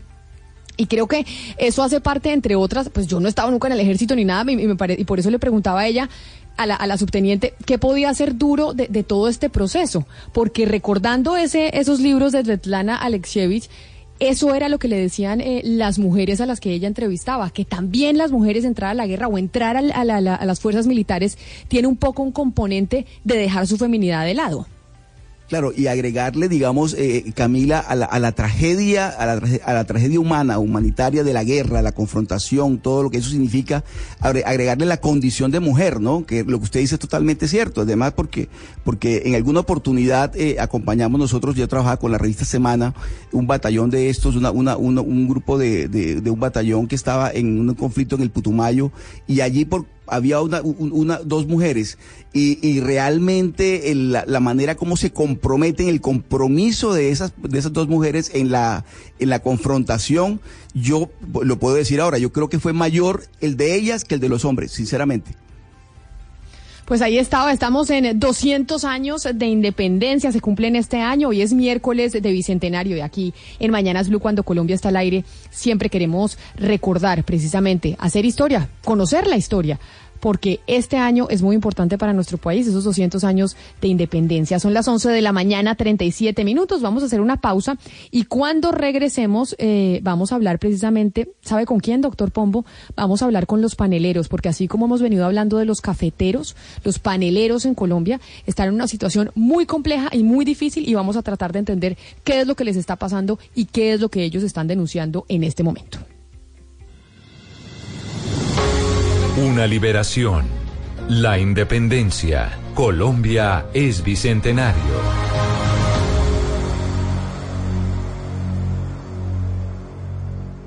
Wayne Davis sigue los pasos del biólogo Richard Evan Schultes y nos revela el tesoro natural más diverso y sorprendente. Navega en la gran aventura del año y descubre lo que nos une a nuestra tierra. Caracol Televisión presenta al mundo El Sendero de la Anaconda. Solo en cines. Invita a Blue Radio.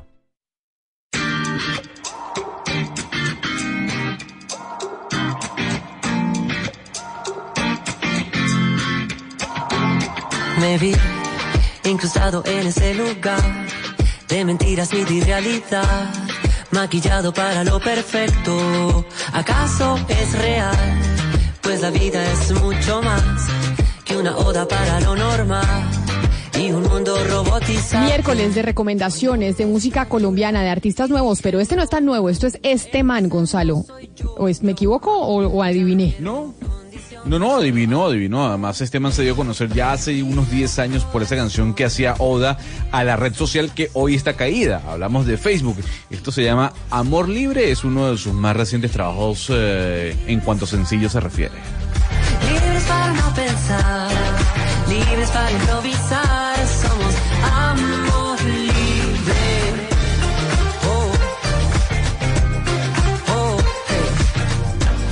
precisamente con este día de recomendaciones, de recomendaciones de músicos colombianos, también es un día en donde queremos entender qué es lo que le pasa a los paneleros, porque hay una crisis de productores de panela en diferentes departamentos como Boyacá, Santander, Huila y Nariño. La panela, ¿usted sabe qué es la panela, Gonzalo? ¿Usted que es el único que no es de, de Colombia? ¿Ha probado la panela alguna vez? Sí, es como un compacto de, de azúcar, de dulce, ¿no? Creo yo. Sí, sí, sí. Dentro de un mi compacto de azúcar. En cuando usted tiene gripa en Colombia nos tomamos un agua de panela con limón y no hay nada mejor que ese remedio, por ejemplo. Ah, no lo sabía. Yo sé que en las carreteras de Venezuela se vende mucho, eh, pero para acompañarla con un café, por ejemplo, pero no sabía que se utilizaba en este caso como remedio. Me dicen que en Venezuela se le conoce como papelón, así se le conoce a la, a la panela en, en Venezuela, papelón. Sí, se le puede decir panela o papelón, exactamente, de las dos formas. Pero, pero Hay, hay muchos, Camila, por en- ejemplo, en... Dígame, en algún Mario. momento, Camila, en algún, en algún momento la panela fue casi que, que, que un producto insigne nacional. En Europa, recuerde usted a través de los ciclistas que llegaron, los primeros ciclistas que comenzaron a triunfar en el, en- en el Tour de Francia, eh, se les atribuía el éxito en la escalada a la panela, al agua de panela. Era con lo que se, se nutrían, una especie de energizante en su momento. Es que, por ejemplo, en Antioquia, también a los, a los niños chiquitos cuando tomaban tetero, les daban leche con agua de panela, la mezcla de las dos cosas. Para, para alimentarlos, sí, y la y también la panela, yo, yo la he usado, por ejemplo, para hacerme mascarillas, entre otras cosas, la, la panela con limón, pero precisamente por eso es que hemos, Hugo Mario, eh, querido llamar a Carlos Mayorga, que es el gerente general de la Federación Nacional eh, de Productores de Panela, mejor conocido como Fede Panela, para conocer qué es lo que está pasando con el sector, porque además se reúnen hoy con el Ministerio de Agricultura, porque así como los cafeteros y que lo hablamos, pues ellos también están, eh, tienen una serie de reclamaciones. Señor Mayorga, bienvenido a Mañanas Blue, mil gracias por atendernos. Eh, Camila, buenos días. Un saludo muy especial a usted, a todas las personas que están en la cabina y a los oyentes de Blue Radio. ¿Qué es lo que está pasando con ustedes, con los paneleros? ¿Cuáles son las reclamaciones? ¿Cuál es el problema que están teniendo en diferentes departamentos productores de panela? Pues Camila, yo los con- contextualizo de una manera muy pedagógica. Hace un año y medio, por las panelas corrientes en los municipios, se le estaba pagando al productor por un kilo de panela alrededor de 2.800, 3.000 pesos. Hoy en día en esos mismos municipios, por ese mismo producto, se le está pagando alrededor de 1.400, 1.350 pesos. Entonces es algo que afecta profundamente las economías familiares y las economías regionales en donde la principal actividad es la, la panela. Eh, eh, teniendo claro que además eh, producir un kilo de panela sin los costos comerciales está alrededor de 2.200 pesos, es decir, estamos bajando, vendiendo casi 800 pesos por debajo de costos de producción. Entonces esto eh, lleva al desespero a la gente porque eh, en- tengamos claro que en el país estamos hablando de que esta actividad se realiza en 520 municipios del, del país, en 24 departamentos y es un, un número importante de productores que hay. Estamos hablando en toda la cadena de 350 mil familias, 70 mil fincas y alrededor de 21 mil trapiches. Entonces esta situación hace que, que los productores se vean afectados eh, profundamente en sus economías y cuando tienen determinadas responsabilidades financieras con los bancos, con su misma familia, para sostenerla a, ella, pues entonces se ven eh, desesperados y abocados a, a- a expresar eh, esta inconformidad. Señor Mayorga, pero una de las peticiones de los paneleros es que se les condene toda la deuda, eh, a lo cual el gobierno ha dicho que esto es imposible, que se le podría refinanciar los créditos con el Banco Agrario, pero no perdonarles toda la deuda. ¿Cómo puede hacer el gobierno para ayudar a estos paneleros sin caer como en ese eh, estado asistencialista, paternalista, que subsidia eternamente un sector que no es productivo? Bueno, eh, ahí el, el, el gobierno, tanto a través del Ministerio de Agricultura como del Banco Agrario, ha sido muy diligente. Eh, yo me reuní personalmente con el doctor Francisco Mejía y una de las primeras medidas que se tomó es que los paneleros pudieran pagar eh, la cuota que estaban por pagar a los seis meses. De igual manera, especialmente en la olla del Río Suárez, eh, el doctor Francisco Mejía envió una eh, comisión Finagro para mirar cómo podían atender las solicitudes de los paneleros y, y- y partiendo de lo que usted acaba de mencionar, que a todo el mundo no se le puede dar el mismo trato porque hay diferentes situaciones de todos los paneleros, entonces ha, ha ofrecido todo el recurso humano en, en estos bancos, principalmente en el, como digo, en el Banco Agrario, para atender las situaciones particulares de cada uno de ellos y mirar qué soluciones se le puede dar a cada uno. Sí. Señor Mayorga, pero por ejemplo, ustedes se han reunido con el ministro de Agricultura y concretamente, concretamente, ¿qué les ofrece el gobierno a ustedes en esta crisis? Eh, hay una realidad, yo quiero ser muy claro, acá hay una realidad y es que el problema es estructural. Tenemos una sobreoferta de alrededor de 200 mil toneladas de panela y un consumo. Entonces esto lógico, se refleja el tema precios. Entonces es un problema estructural frente al cual nosotros le hemos planteado al ministerio cómo es necesario trabajar dos estrategias. Uno, el desarrollo de productos, diversificar de la producción para que tengamos nuevos productos a base de caña, de panela, de mieles de panela, para que se sigan manteniendo en el mercado esta actividad. Y otro es el desarrollo de mercados. Este desarrollo de mercados implica dos cosas. Uno, grandes campañas de promoción al consumo en el país. Nosotros necesitamos el apoyo del gobierno nacional para jalonar esas grandes promociones de, de, promo- de promoción de consumo de panela en el país. Y por otro lado, el fortalecimiento de los aspectos comerciales, permitiendo que los productores que garanticen un producto de buena calidad, volúmenes, puedan acceder a mercados diferenciados. Esas dos estrategias es un término, digámosle, estructural. Y en términos Sí. ya de soluciones a mano está el tema pues de las deudas con el con los bancos, está el tema de mirar cómo se fortalecen algunos aspectos en, también a- a comerciales ya en las mismas en las mismas regiones, eh, pero es pero en el fondo en el fondo esto es un problema estructural. Señor Mayorga, haciendo el estudio del caso para abordar este importantísimo tema, encontramos unos paneleros que en efecto en la zona del viejo Caldas nos dijeron lo que usted nos está comentando, pero otros, por ejemplo, muy cercanos a la localidad de Villeta, en Cundinamarca, nos decían una realidad muy distinta. Nos decían que sus ventas habían incrementado en más del 200% e incluso sus utilidades podían haber superado en relación con años anteriores un 30 a 40%.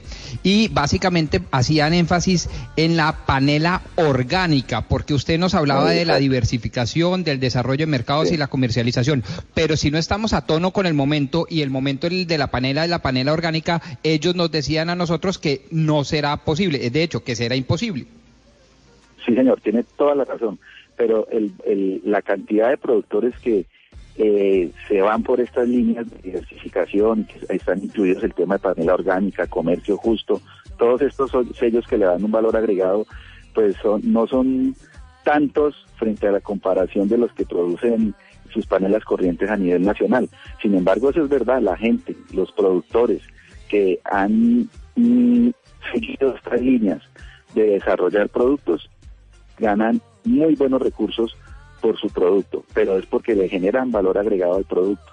Eh, encontramos en, en Villeta, como usted lo dice, por ejemplo, panelas saborizadas, panelas pulverizadas, encontramos cerveza que tiene eh, a base de, de- panela, encontramos bebidas energizantes a bajas de panela. Entonces lo que pasa es que también desarrollar estos productos tiene unos, se necesitan unos recursos importantes, un apoyo importante, pero indudablemente generan un valor agregado.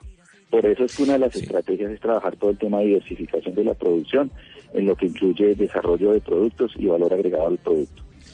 Señor eh, Mayorga, hace poco, usted lo sabe, una, hubo una polémica nacional por unas declaraciones del senador Gustavo Petro en las que comparaba el azúcar con, con la droga, con la cocaína, la marihuana, incluso llegó a decir que era más dañina el azúcar que la, que la propia cocaína. Usted, usted los paneleros son de la misma línea de producción de los azucareros. ¿Qué piensa sobre esa postura de, Petro? Bueno, pues ahí en, todo caso yo quiero hacer un, un- quiero enviar un mensaje, ¿no? La panela es un alimento y, y así como tenga un porcentaje importante de azúcares en términos de su composición, que es sacarosa, glucosa y fructosa, eh, tiene eh, también unos un, un porcentaje de minerales y unas trazas de vitaminas, ¿sí? Ahora bien, el tema frente a, a esto es importante y también envío un mensaje que el tema no es dejar de consumir un producto, es también entender que la salud humana depende de hábitos nutricionales y de salud. Sí, voy a colocar un ejemplo que muchas veces algunas personas le colocan a uno en las regiones. Entonces, si usted va a comer frijoles y frijoles y frijoles o determinados productos que tienen altos contenidos de grasa, pero no hace ejercicio, pues en, en últimas el tema no es el solo el consumo de esos productos, sino también los hábitos que nosotros tenemos de salud, que hace parte del ejercicio, hace parte el descanso, ¿no? Entonces, en este sentido, sí me parece importante que no se trata solamente de no consumir un producto, sino de los hábitos nutricionales y de salud, ¿sí? Que, tiene, que tenemos que tener todos los, la- las personas, la sociedad colombiana, los humanos. Pues señor Mayorga de Fede Palma, nosotros seguiremos atentos a Fede lo que pase con, eh, con el ministro de Agricultura y a ver qué soluciones les puede dar a ustedes, porque también pues son eh, varios departamentos, Boyacá, Santander, Huila, Nariño, y los el sector panelero que está reclamando pues algún tipo de ayuda por cuenta de la crisis que están viviendo. Mil gracias por habernos atendido y seguimos en contacto con usted para ver qué respuesta da el gobierno nacional. Muchas gracias y yo quiero aprovechar el espacio para enviar un mensaje muy especial y muy importante. La mejor manera de que toda la sociedad apoya a los paneleros de Colombia es consumiendo más panela, porque los colombianos somos alegres, somos emprendedores, afrontamos crisis, pero eso es porque los colombianos estamos hechos de panela y la invitación es a que todos los colombianos consuman más panela. Claro que sí, señor Mayorga, mil gracias. A comer más panela. O yo, Valeria, a endulzar con panela y a usar panela en nuestras eh, diferentes comidas, que además hay muchas recetas que se pueden hacer con panela, ¿no? A usted que le gusta cocinar, se pueden hacer varias recetas con, eh, con panela y sobre todo postres. No, la panela con melado para mí es lo mejor que hay en el mundo. O sea, es mi postre favorito. Así es. 11, de- 11 del día, 51 Porque minutos, es, panela momento. con, con el quesito. Exacto, cuajada eso, con melado. No, no, no, pero a mí me gusta panela con el quesito, no la cuajada, o sea, no el melado, sino como el, el- la panela dura, con el quesito duro. Ah, no, eso no lo había probado. Es delicioso, yo siempre hago esa, esa mezclita. Bueno, delicioso. Ya saben, entonces a consumir eh, panela. Mil gracias al señor Mayorga y vamos a estar pendientes de lo que pase en la reunión con el Ministerio de Agricultura. Son las eh, 11 del día, 52 minutos. Es momento de las noticias que llegan a Bogotá, Medellín, Cali, Barranquilla, a todo el país. Y después de las 12 del día, para que estén pendientes, vamos a estar hablando precisamente de lo que hemos venido discutiendo con ustedes, que han participado a través de las redes sociales, sobre si se deben vender o, o no activos de la nación para poder cubrir ese hueco fiscal que existe hoy en día en Colombia.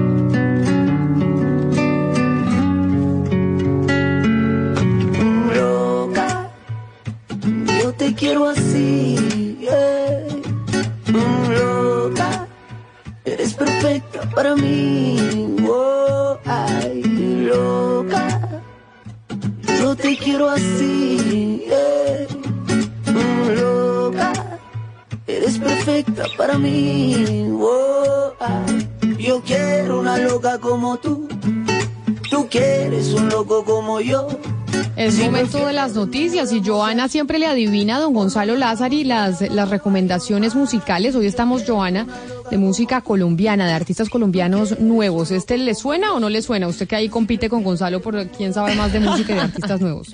Camila, buenos días. Pues me suena y no me suena. ¿Puedo, ¿puedo equivocarme? Claro, ¿Puedo no, pues, intentarlo? tiene derecho a equivocarse siempre. Perfecto, listo. Em, a mí me suena que es una banda que se llama Napa Básico. Gonzalo. Pues, pues, pues sí, o sea, no es una banda, es un artista, pero sí, la pegó, la pegó. Bueno, El ¿qué me gané? funciona, ¿no? Me gusta, pero me gusta esa canción. Yo quiero una loca como tú. ¿Y este Sí, hace cuánto existe, este, este artista, Gonzalo? A ver, yo lo descubrí la semana pasada, Camila, el fin de semana. Es oriundo de Medellín, de Antioquia, eh, de Antioquia, perdón. eh, y en este caso liga mucho el rap, el trap, el hip hop, la música acústica. Y este es tal vez uno de sus canciones, de sus sencillos más escuchados. Y lo traje el miércoles. De, de, de, cuándo es? No lo sé. Sé que es nuevo, eh, pero ya sus canciones tienen alrededor de 5 o 6 millones de clics en Spotify y en Deezer. Antes de irse con Joana Camila, le tengo una pregunta. Para usted, ¿cuál es la línea de tren más colapsada del planeta? La línea de tren más colapsada del planeta. No, no sabría decirle, ¿sabes? ¿Será que el tren que va a, a Londres, tal vez desde Europa? ¿O cuál? No sé. Pon- po- ok, pongámosle no tren, pongámosle metro. Para usted, ¿cuál es la línea de metro? La Ah, línea, no el, no el sistema per, se- per se, el metro. La línea de metro más colapsada del planeta. Yo diría que la de Nueva York. ¿Pero alguna línea especial? Ah, alguna, ah, alguna línea. O sea, usted me está preguntando el detalle específico. Exactamente, diría- no es tren, es metro, no es metro, sino línea. ¿De color? ¿De qué color? Me, me- me está preguntando el color de la línea. Normalmente los metros están, se diferencian las líneas por el color. Yo diría que la línea roja, la línea 1 del tren de Nueva York. Bueno, la línea 1 del metro de Nueva York ocupa el puesto número 10. Le digo aquí que la línea Urquiza en Buenos Aires, en el metro de Buenos Aires, es la línea más colapsada del planeta, esto según Google Maps. Puesto número 2 para la línea 11, la línea Coral de Sao Paulo, la línea A de Buenos Aires, puesto número 3, la línea 8 de Diamante en el metro de Sao Paulo es la cuarta línea más colapsada del planeta y la línea 13 para quienes hemos estado en París sin duda alguna que es un colapso esa línea, ese sector del metro de París. Son los cinco sistemas o las cinco líneas de metro más colapsadas de todo el planeta. Bueno, pero ahí le di una. Estuve dentro de las 10, la décima, pero es que usted esa pregunta estaba muy difícil, Gonzalo. Ahora yo le hago una pregunta a usted. ¿A usted le ha dado varicela? Nunca. Nunca le ha dado varicela. Valeria, ¿usted le dio varicela Nunca. cuando chiquita? Sí, sí, chiquita me dio. ¿Le dio? Pombo, ¿a usted le dio varicela o no le dio varicela? Sí, y no tan chiquito, como a los 12 años. Oiga, pero entre más grande es más peligroso, ¿no? Sí, eso Pero por supuesto, los por eso digo, no tan chiquito. A, mí, a mí tampoco me ha dado varicela nunca. A mí me vacunaron y pues a todos nos vacunaron, pero, pero a mí no me dio varicela. Pero ¿por qué es que estamos hablando otra vez desde el Ministerio de Salud, Joana, de la vacuna y de refuerzo contra la varicela? ¿Qué es lo que está pasando con la varicela en Bogotá? Pues porque se empiezan a poner los refuerzos contra la varicela en niños que cumplieron cinco años a partir del primero de julio. Entonces todos los papás deben estar atentos a esta aplicación, este refuerzo. Pero María Camila Castro nos tiene más información alrededor de todo este proceso y por qué en Bogotá se reportan más casos. Mire, Giovanni Camila, se espera que con esta vacuna o con el refuerzo se vacunen a más de 300 niños, como decía Giovanna, que cumplieron 5 años a partir de este mes. Según el Ministerio de Salud, en 2019 van 18 mil casos o episodios. Bogotá lidera el listado con más de 3 mil, le sigue Cundinamarca con mil y Sucre con 728. Además, el ministro de Salud, Juan Pablo Uribe, aseguró que quiere reformar el esquema de vacunas para los migrantes venezolanos. Escuchémoslo. Queremos reforzar el esquema de vacunación en estos niños migrantes que también cumplan con eh, la edad y los criterios para recibir estas vacunas. De hecho, Colombia ha hecho en los últimos eh, 14 meses, ha aplicado más de 1.300.000 biológicos adicionales precisamente a niños venezolanos para darles a ellos esta protección y al mismo tiempo mantener y fortalecer la salud pública nacional. Bueno, y hay una buena noticia porque el Sistema Nacional de Vigilancia de Salud Pública entre 2015 y 2018 dice que hubo una disminución del 37% en casos de varicela. Bueno, sí, Camila. Ya sabe, Joana, si usted, usted tiene niños chiquitos o no tiene niños chiquitos. No, yo todavía no soy madre, pero sí me gustaría hacerlo en un futuro. Bueno, pero pues entonces a todos los papás que estén pendientes de los nuevos refuerzos de la varicela, una de las cosas que tiene Gonzalo, ya que usted estaba preguntando las líneas del metro más eh, colapsadas del mundo, nos estaba contando cuáles eran, y más o menos una pregunta imposible. También una de las ciudades con mayor trancón en, eh, en América Latina es Bogotá. Siempre que hablamos de las ciudades con mayor tráfico, hablamos de Ciudad de México, hablamos de Sao Paulo y hablamos de Bogotá, que digamos son las ciudades como con mayor tráfico en el continente. Y es que La diferencia este- es, Camila, y discúlpeme, Joana, es que la diferencia entre Sao Paulo, Ciudad de México y Bogotá es que Sao Paulo y Ciudad de México tienen metro. No, y, y hoy aún en así día son, Bogotá es el están número uno. colapsadas. Hoy en día Bogotá es número uno Claro. en tráfico. Por encima del DF, de Ciudad de México, por encima de Sao Paulo. El tráfico en Bogotá es tremendo, pero precisamente por cuenta del, del tráfico tan, eh, tan difícil que tiene la capital, Valeria, pues las universidades que se dedican a las investigaciones, a mirar qué soluciones se le pueden encontrar a las ciudades y a cómo se colapsan por cuenta de los carros, la Universidad Nacional no ha sido la excepción. ¿Y qué es lo que han intentado o qué es lo que han encontrado, Joana? Pues ellos preocupados por la movilidad de la capital colombiana han desarrollado un sensor para medir este tipo de tráfico que a veces se vuelve caótico en Bogotá. Pero Andrea Peñalosa, ¿de qué se trata esta innovación tecnológica? Eh, bueno, pues se trata de un sistema de supervisión de velocidad promedio de transporte vehicular con tecnología, funcionaría con tecnología Bluetooth y Wi-Fi y permite obtener información en tiempo real sobre el comportamiento de los conductores y además puede ser muy útil para controlar el tráfico, como ustedes lo dicen, el tráfico de Bogotá, pues con estos datos se pueden generar alertas. Por ejemplo, eh, según esta investigación, si entre las 6 y las 8 de la noche la velocidad promedio en una zona determinada es de 10 kilómetros, pero cuando normalmente debe ser de 50, con esta información que produce el sensor o que arroja el sensor, eh, se podrían realizar cambios en la semaforización o enviar personal para que observe qué está ocurriendo en el sitio. Este sistema también ayudaría a prevenir los altos índices de accidentalidad, el aumento de la demanda de transporte, los tiempos excesivos durante los desplazamientos, el aumento del parque automotor y la deficiencia en la malla vial, entre otros retos de las grandes capitales. Pues hablamos también con el investigador, el investigador es Daniel Arturo Silva, magíster en ingeniería de la Universidad Nacional de Colombia, y esto fue lo que nos dijo y las posibles aplicaciones que tendría en el sistema de transporte de Bogotá. Eh, como tal, digamos, el dispositivo pues fue un ejercicio académico en donde básicamente es un sensor, una red de sensores que se implementa, digamos, que se desarrolló para realizar la adquisición de, información del tráfico, en este caso lo que es velocidad vehicular. Fue enfocado básicamente para la administración de, tráfico, en este caso pues pronto sería la, la Secretaría de Movilidad.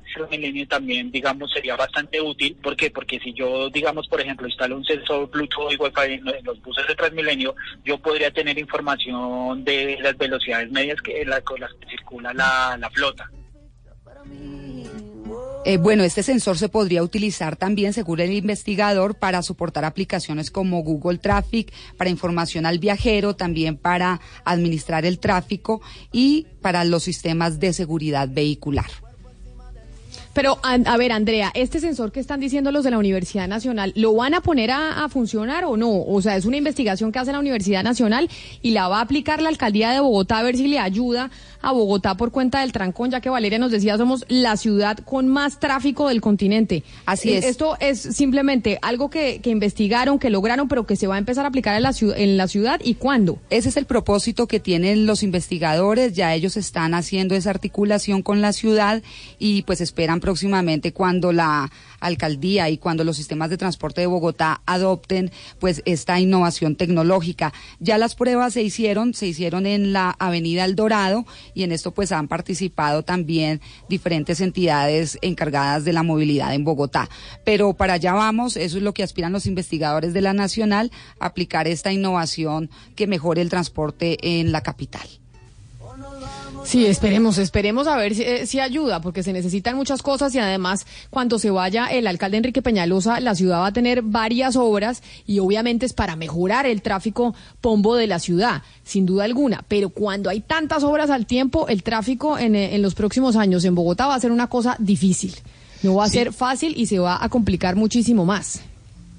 Sí, pero con una lucecita al final del túnel. Es que uno sí se desespera cuando tiene tráfico y dice, y no hay ni una sola obra de por medio. Acá por lo menos vamos a tener la esperanza, todos los que vivimos y padecemos el tráfico de Bogotá, decir, bueno, me aguanto la obra porque en dos, tres o cuatro años voy a tener mi metro, voy a tener mi buena autopista, voy a tener mi tablet, eh. Eh, esta cosa del cable, etcétera. Entonces yo sí creo que hay una diferencia, porque si no hacemos nada, eso sí es el colmo de los colmos.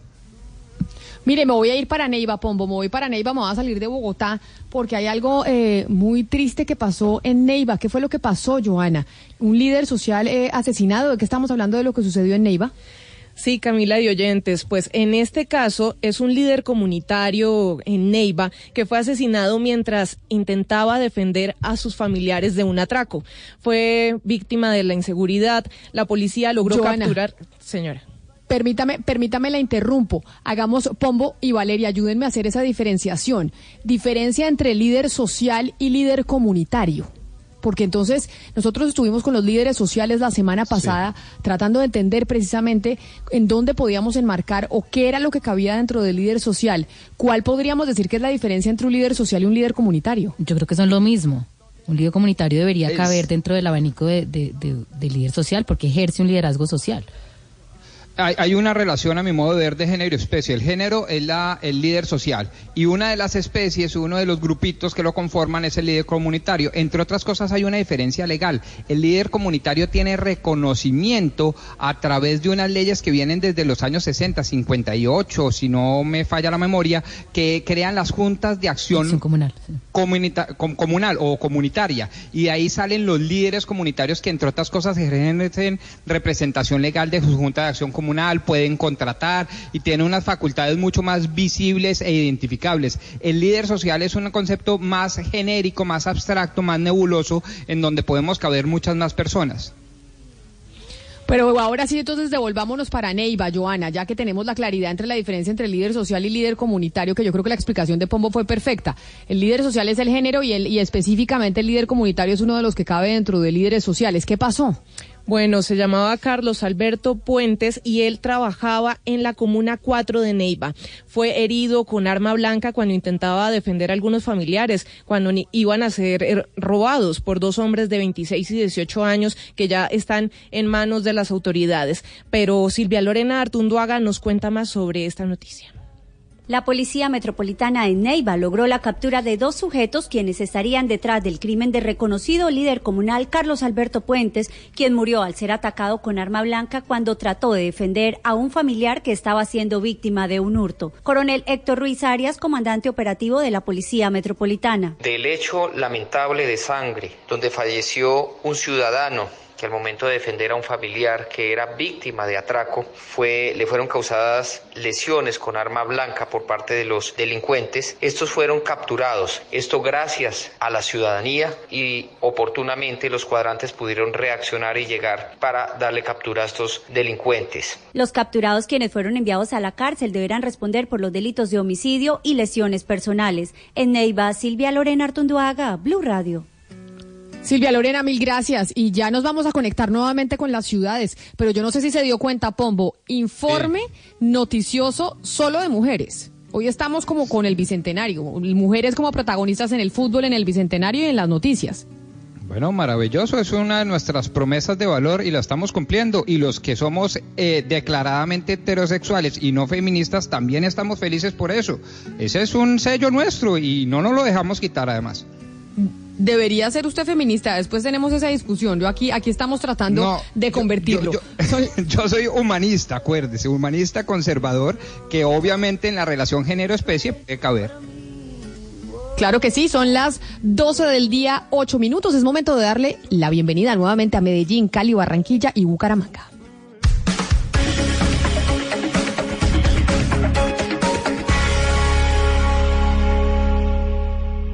Conectamos voces e ideas. En este instante nuestra señal se conecta con todo el país. Con todo el país.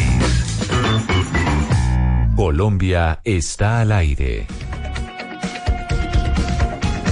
Continuamos al aire, empezamos una hora más en esta emisión de Mañanas Blue, cuando Colombia está al aire. Vamos hasta la una de la tarde. Estamos hablando de los activos de la nación. ¿Venderlos o no venderlos? Esa es la cuestión.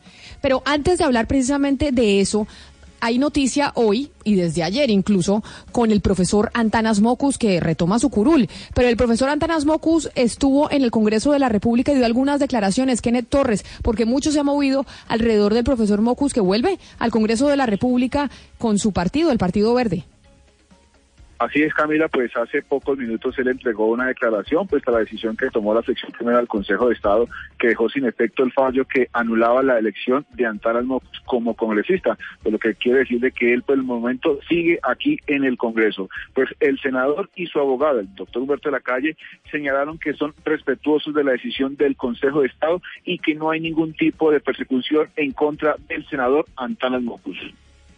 Justamente lo que hemos dicho aquí es lo contrario de arguir persecución política o algo que se le parezca. Además creo que estamos fatigados los colombianos de que a cada fallo judicial hay quienes dicen que es persecución. No, ni es persecución, ni tampoco queremos presionar al Consejo de Estado.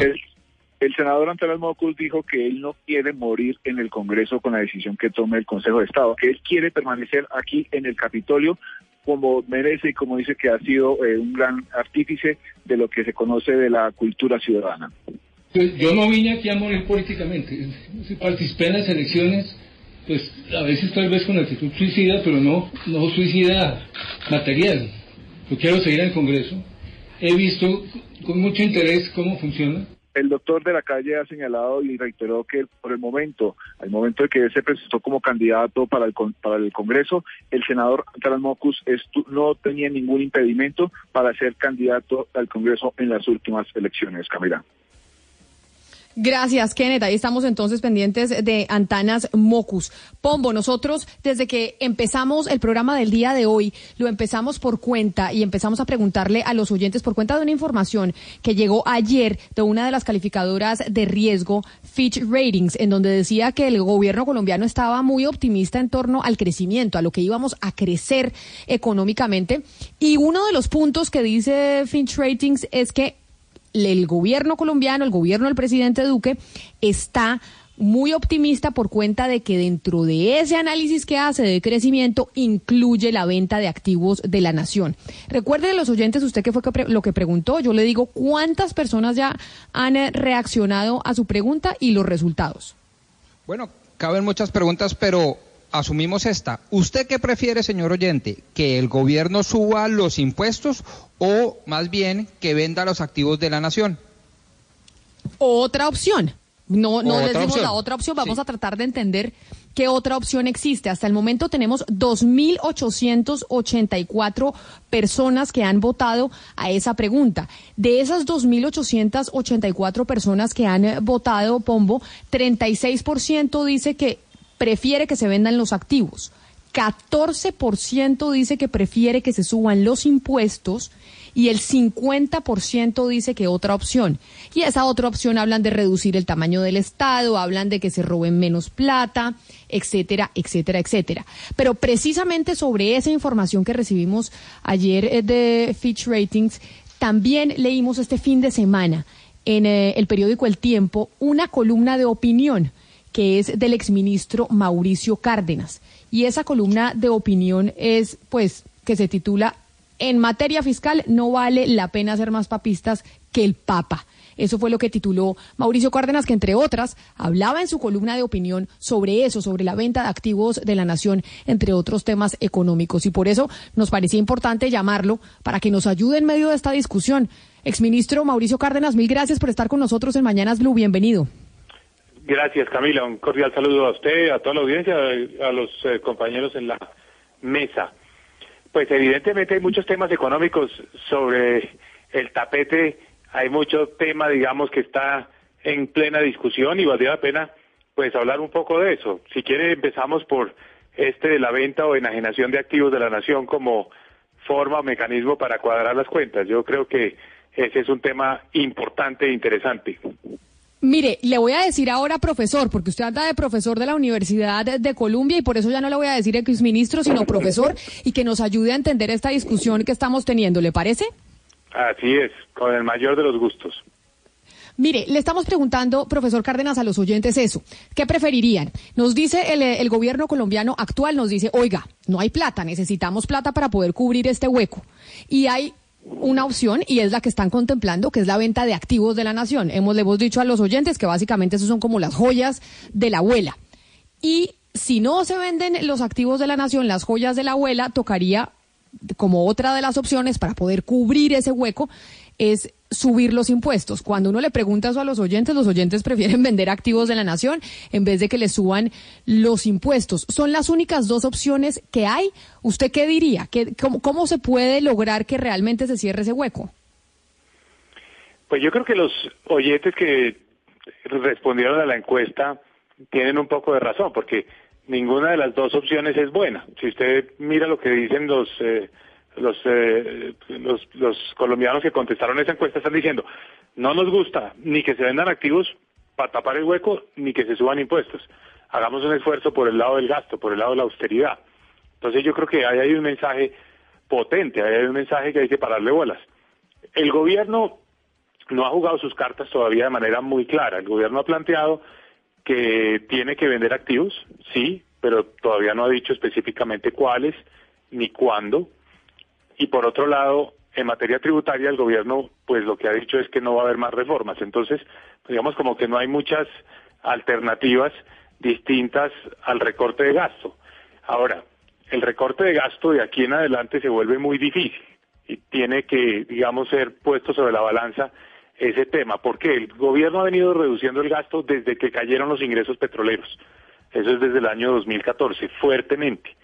Más o menos un recorte de 12 billones de pesos. Eso es un tema que se politizó mucho y parte de la estrategia de la oposición en el gobierno pasado fue hablar del derroche y el exceso de gasto y eso digamos que no dejó ver las cifras como son. Las cifras son elocuentes, las, las digamos las cifras no, no permiten interpretaciones diferentes. El gasto cayó muchísimo del 2014 a hoy, cayó más o menos en 12 billones de pesos. De manera que seguir recortando el gasto es difícil, cada vez es más difícil. ¿Por qué? Porque empieza a tocar programas muy sensibles para la población colombiana, por ejemplo, los subsidios a los servicios públicos en el estrato 3 o programas como Familias en Acción. Entonces el gobierno le cuesta mucho social y políticamente recortar el gasto. Y yo creo que por eso es que ha dicho que prefiere la venta de activos. Pero la venta de activos o privatizaciones genera mucha resistencia política. Yo diría que el último episodio de venta de activos, que fue la venta de Isagen, logró salir adelante porque el gobierno se comprometió a no gastarse esa plata para financiar el gasto corriente. Es decir, no se usó para tapar el hueco. Hubiera sido muy fácil coger esa plata para no tener que recortar tanto el gasto.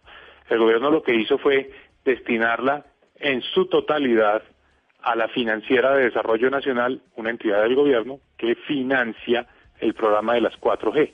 Entonces Profesor fue tomar una plata a la venta de un activo para convertirla en otro activo que es el capital Ya, con el que trabaja la Financiera de Desarrollo Nacional. Eso no es lo que está sobre la mesa hoy en día. Hoy sobre la mesa está una idea de vender activos para gastárselos en financiar el gasto corriente. Eso políticamente hoy en Colombia lo considero inviable, muy difícil. Pero déjeme, yo le hago, yo lo interrumpo ahí, lo inter- déjeme lo interrumpo ahí porque los colombianos sí quieren tener claridad sobre eso. Usted dice, nosotros vendimos Isagen, esa plata se fue a la financiera colombiana, pero esa financiera lo que iba a hacer era financiar precisamente los eh, las vías de cuarta generación, que son las carreteras, mejorar la infraestructura en Colombia. Esas vías de cuarta generación hoy pues no se han hecho, no se han visto. Esa plata que se vendió, esa plata que se logró obtener de Isagen está en la financiera y qué se está haciendo con esa plata, cómo se está haciendo que esa plata rinda, en qué se invierte, qué está de pasando con ese dinero de todos los colombianos. Así es. Se creó una nueva entidad que se llama la Financiera de Desarrollo Nacional. Para ponerlo en términos mucho más claros y concretos, es un banco que financia la infraestructura. ¿Por qué se necesita un banco para financiar la infraestructura? Porque son montos muy grandes y normalmente a plazos muy largos. Una concesión se demora 20, 25, hasta 30 años. Entonces, se necesita una entidad que tenga mucho músculo. Para que ese banco, Financiera de Desarrollo Nacional, tenga cómo prestar, necesita capital. Entonces, la venta de Isagen se convirtió en el capital de la Financiera de Desarrollo Nacional. Entonces, más o menos 6 billones de pesos que le entraron a la Financiera de Desarrollo Nacional, que es un, su patrimonio actualmente. La Financiera de Desarrollo Nacional viene dando los créditos para la construcción de las 4G. Entonces, el programa de las 4G está avanzando. Hay 30 proyectos que se adjudicaron, de los cuales más o menos unos 16 ya tienen cierre financiero. ¿Qué quiere decir eso? Que ya se les prestó la plata, se les están haciendo los desembolsos para que con eso cubran los costos de la construcción de las vías. Entonces, esa plata de los colombianos de la venta de Isagen está en el patrimonio de la Financiera de Desarrollo Nacional, con lo cual se apalancan los créditos. Tiene capacidad para dar muchos más créditos, porque 6 billones de pesos en manos de un banco se vuelven por lo menos 30 billones de pesos a la hora de dar créditos. Entonces puede dar mucho más crédito. Digamos, está con toda la capacidad de seguir dando créditos para los demás proyectos de infraestructura que vengan. Eso es lo que se hizo con la venta de Isagen. Pero mire, ya que es que ya que usted habla de la venta de Isagen, acordémonos en ese momento. El presidente Duque hoy está como, pues como primer mandatario, pero en ese momento se opuso el presidente Duque, escuchemos, a la venta de Isagen en su momento, y por eso usted dice vender activos de la nación es muy difícil. Esto es lo que decía el eh, presidente Duque en su momento sobre la venta de uno de los activos de la nación. Por más de un año y medio, militantes de nuestro partido y algunos de los miembros de esta bancada han interpuesto acciones judiciales en contra de la enajenación de la empresa. Quisiéramos dejar constancia de cinco razones principales por las cuales nuestro partido se opuso y se opone a la venta de Isagen. Primero, la seguridad y la soberanía energética, rentabilidad de la empresa, soberanía y seguridad ambiental, seguridad científica e innovación sectorial, rentabilidad social. Y cierro con otras tres alternativas. Las garantías parciales soberanas de la banca multilateral, los sistemas de financiamiento estructurado y adicionalmente todo lo que tiene que ver con sindicación de créditos para este tipo de proyectos. Cierro, señora Presidenta, diciendo, el Centro Democrático cree que este debate es importante para el país en este momento, así se anuncie que en un año se quiere hacer la enajenación. Pombo, eso era lo que decía el presidente Duque cuando era senador y se discutía la venta de Isagen. Hoy ah, existe la posibilidad de la venta de activos de la nación para poder cerrar eh, el hueco fiscal. Usted constantemente ha dicho, oiga, pero es que si este gobierno no hizo recibir sin unas finanzas, mejor dicho, espantosas. La, la situación financiera que se encontró es la olla totalmente raspada el, eh, el, gobierno del presidente Duque no tiene otra opción. Pues ahí está el doctor Cárdenas, era el que se encargaba del tema económico en, eh, en el gobierno anterior, el que pues básicamente le dejó al, eh, al presidente Duque y a este gobierno el tema financiero que tanto usted ha venido criticando aquí al aire. Sí, y quien sin duda además es una de las eh, personas más notables y más autorizadas para hablar del tema. Él es un economista, yo un pinche abogado que me doy el lujo de simplemente leer unas cifras provenientes de distintas entidades, Banco Mundial, Banco de la República, Facultad de Economía de la Universidad de los Andes, de Desarrollo, entre otras cosas. Y yo ciertamente creo que las finanzas no atraviesan por el mejor momento. Claro, el ministro tendrá mucho más conocimiento de causa para decirme eso, pero yo quisiera aprovechar Camila, que tengo a mi copartidario del otro lado para hablar de un par de temas que me parecen importantes y que él mismo tocó en su columna. Uno, el tema de los test y dos, el tema del endeudamiento público. Y ministro, lo contextualizo. Al principio del programa yo hice una metáfora, como hacen ustedes los economistas, y dije, supónganse una, familia, un hogar promedio colombiano que tiene un eh, apartamento de arriendo que le arrienda tres milloncitos de pesos al mes, pero tiene una deuda con los bancos que le toca pagar 10 millones de pesos de intereses al mes. ¿Qué es mejor? ¿Vender el apartamento para pagar la deuda o mantenerse en esa situación? Bueno, muy bien. Varios temas acá, pero retomemos antes de contestar esa pregunta lo de la privatización y las declaraciones que dio en su momento el entonces senador Iván Duque. Este es un tema político, Camila y Pombo. Eh, al partido Centro Democrático le tocaría dar un giro de 180 grados para entrar a justificar la venta de activos, porque ya no se está hablando de una venta de activos para capitalizar otro negocio, para crear otro negocio, como es la Financiera de Desarrollo Nacional, sino para financiar la caja, para cubrir los gastos corrientes. Entonces es un cambio que tiene, digamos, que realmente dar el partido de gobierno, porque si no, se vuelve imposible impulsar ese tema. ¿Qué creo yo? Que lo va a tener que hacer. La pregunta es, ¿con qué argumento y qué justificación?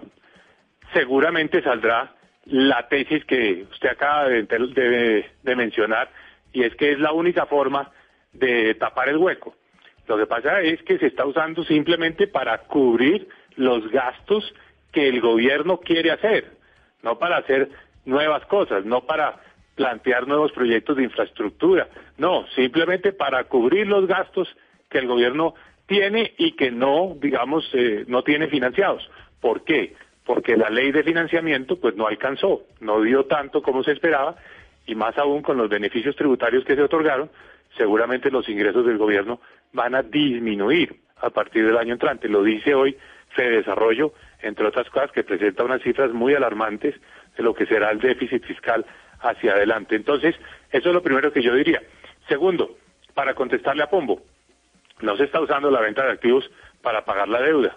Eso sería hasta bueno, reducir la deuda, pero se está usando es para los gastos corrientes, no los intereses, simplemente para pagar los gastos que tiene el gobierno en funcionamiento, transferencias, inversión, etcétera. Entonces, no estamos hablando de lo que usted plantea de vender el apartamento para pagar la deuda, sino más bien vender el apartamento para pagar el mercado. Pero mire, profesor Cárdenas y exministro, esto que usted dice que ya el, gobierno del presidente Duque y al Centro Democrático le tocaría dar una vuelta de 180 grados para decir que van a, van a vender activos de la nación para financiar la caja, pero ellos lo que han hecho constantemente es echarle la culpa a ustedes. Es decir, es que tenemos este problema por cuenta de ustedes y de usted que estaba al frente, digamos, de la cartera de Hacienda. Pero si dejamos unas finanzas públicas que estaban plenamente en línea con la regla fiscal, reformas tributarias. ¿Quién asumió el costo político de las reformas tributarias que generan ingresos? Nosotros, con el aumento del IVA. ¿Quién redujo el gasto? Nosotros. Desde el 2014 hasta el 2018, una caída mucho más fuerte de la que el gobierno está proyectando de aquí en adelante. Entonces, no hay tal. Políticamente podrán decir, es que ese es el problema que se heredó, etcétera, pero ese espejo retrovisor, pues se está agotando. Lo cierto es que es un cambio, o tendría que ser un cambio, en su forma de pensar y de argumentar las cosas. Recordemos que con la venta de Isagen hubo judicialización de la venta de Isagen porque se llevó el tema a los tribunales, se presentaron demandas, acciones populares, demandas de nulidad de decretos, en fin, se trató de frenar por la vía judicial, no se pudo, el gobierno impulsó la idea porque lo consideraba un eslabón fundamental en la estrategia de financiamiento de las 4G, siguió adelante, y después, de, ya hecha la venta, hubo una moción de censura impulsada por Centro Democrático diciendo que las privatizaciones eran inconvenientes. Por eso le tengo, hay que ser claros en esto. El, el partido de gobierno tendría que dar un giro de 180 grados porque sus tesis han sido completamente opuestas a la venta de activos, con los argumentos que usted mencionó ahora en el audio de activos estratégicos, seguridad energética, temas de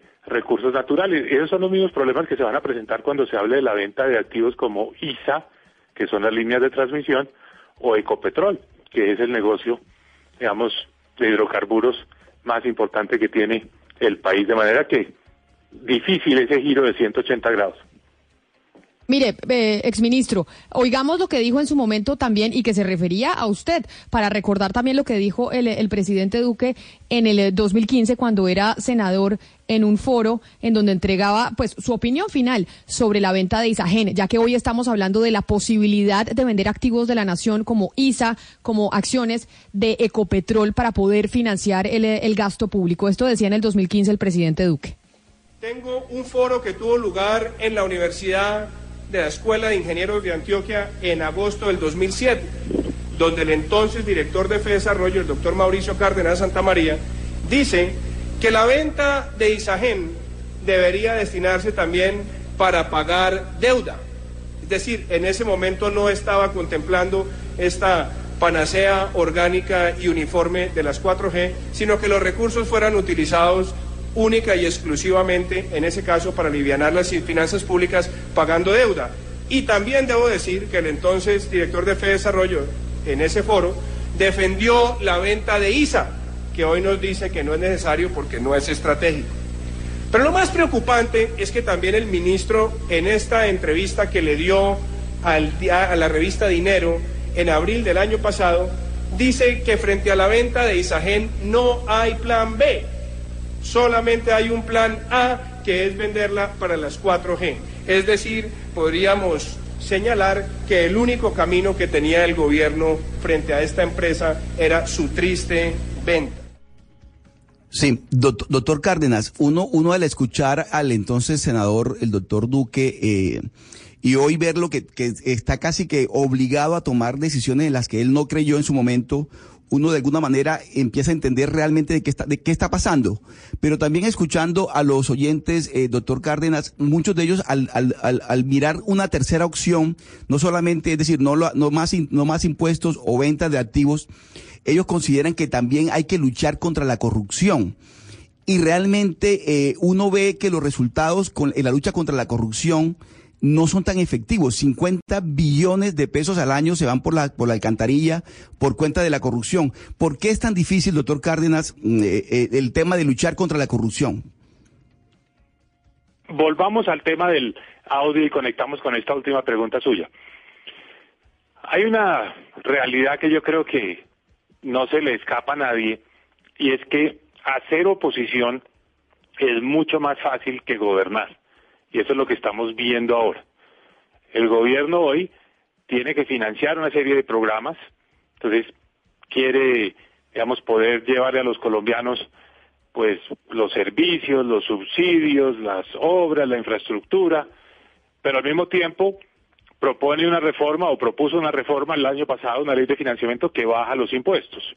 Entonces, no hay forma de lograr esas dos cosas al mismo tiempo si no se entra a pensar en otros ingresos que vengan de otra parte y en este caso las privatizaciones. Entonces, el primer elemento es gobernar es mucho más complejo.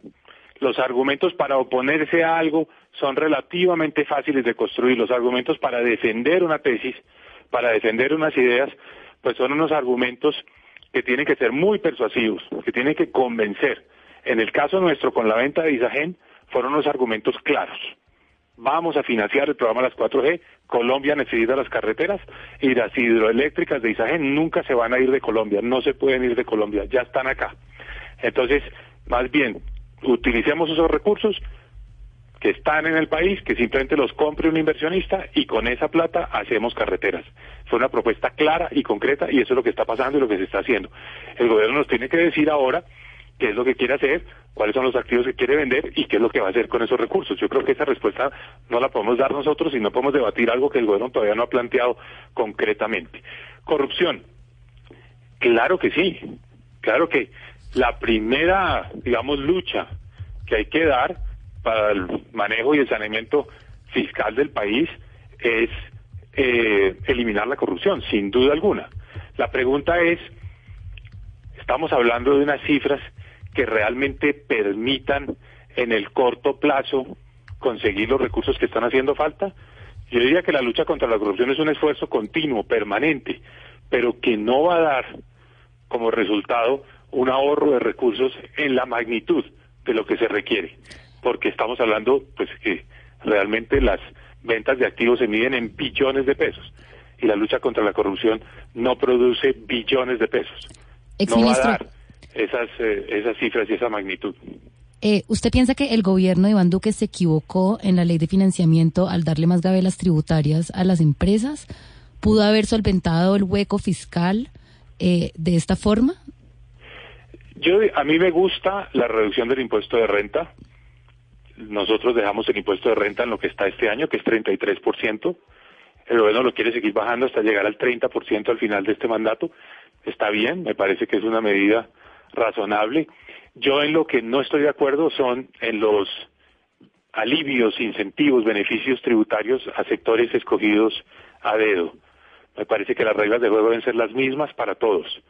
Entonces, tratar de estimular a ciertos sectores de la economía con exenciones tributarias puede resultar muy costoso y los beneficios no son tan claros. Soy más bien de la escuela, de la tesis, de que hay que bajar los impuestos y hay que tener los menores impuestos posibles, pero en general, no pensar que hay unos sectores de la economía que son, digamos, más importantes que otros, o que le gustan más a uno que otros, o que piensa que tienen más futuro que otros. No, pienso que eso lo debe decidir el propio mercado, los propios empresarios, dónde están las oportunidades. No debe ser a punta de exenciones tributarias.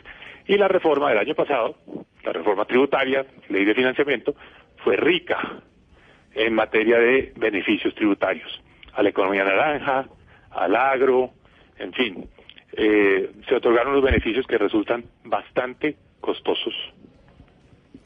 Doctor Cárdenas, en los últimos 40 eh, años la nación ha salido de una cantidad de empresas estatales que tal vez no eran muy rentables.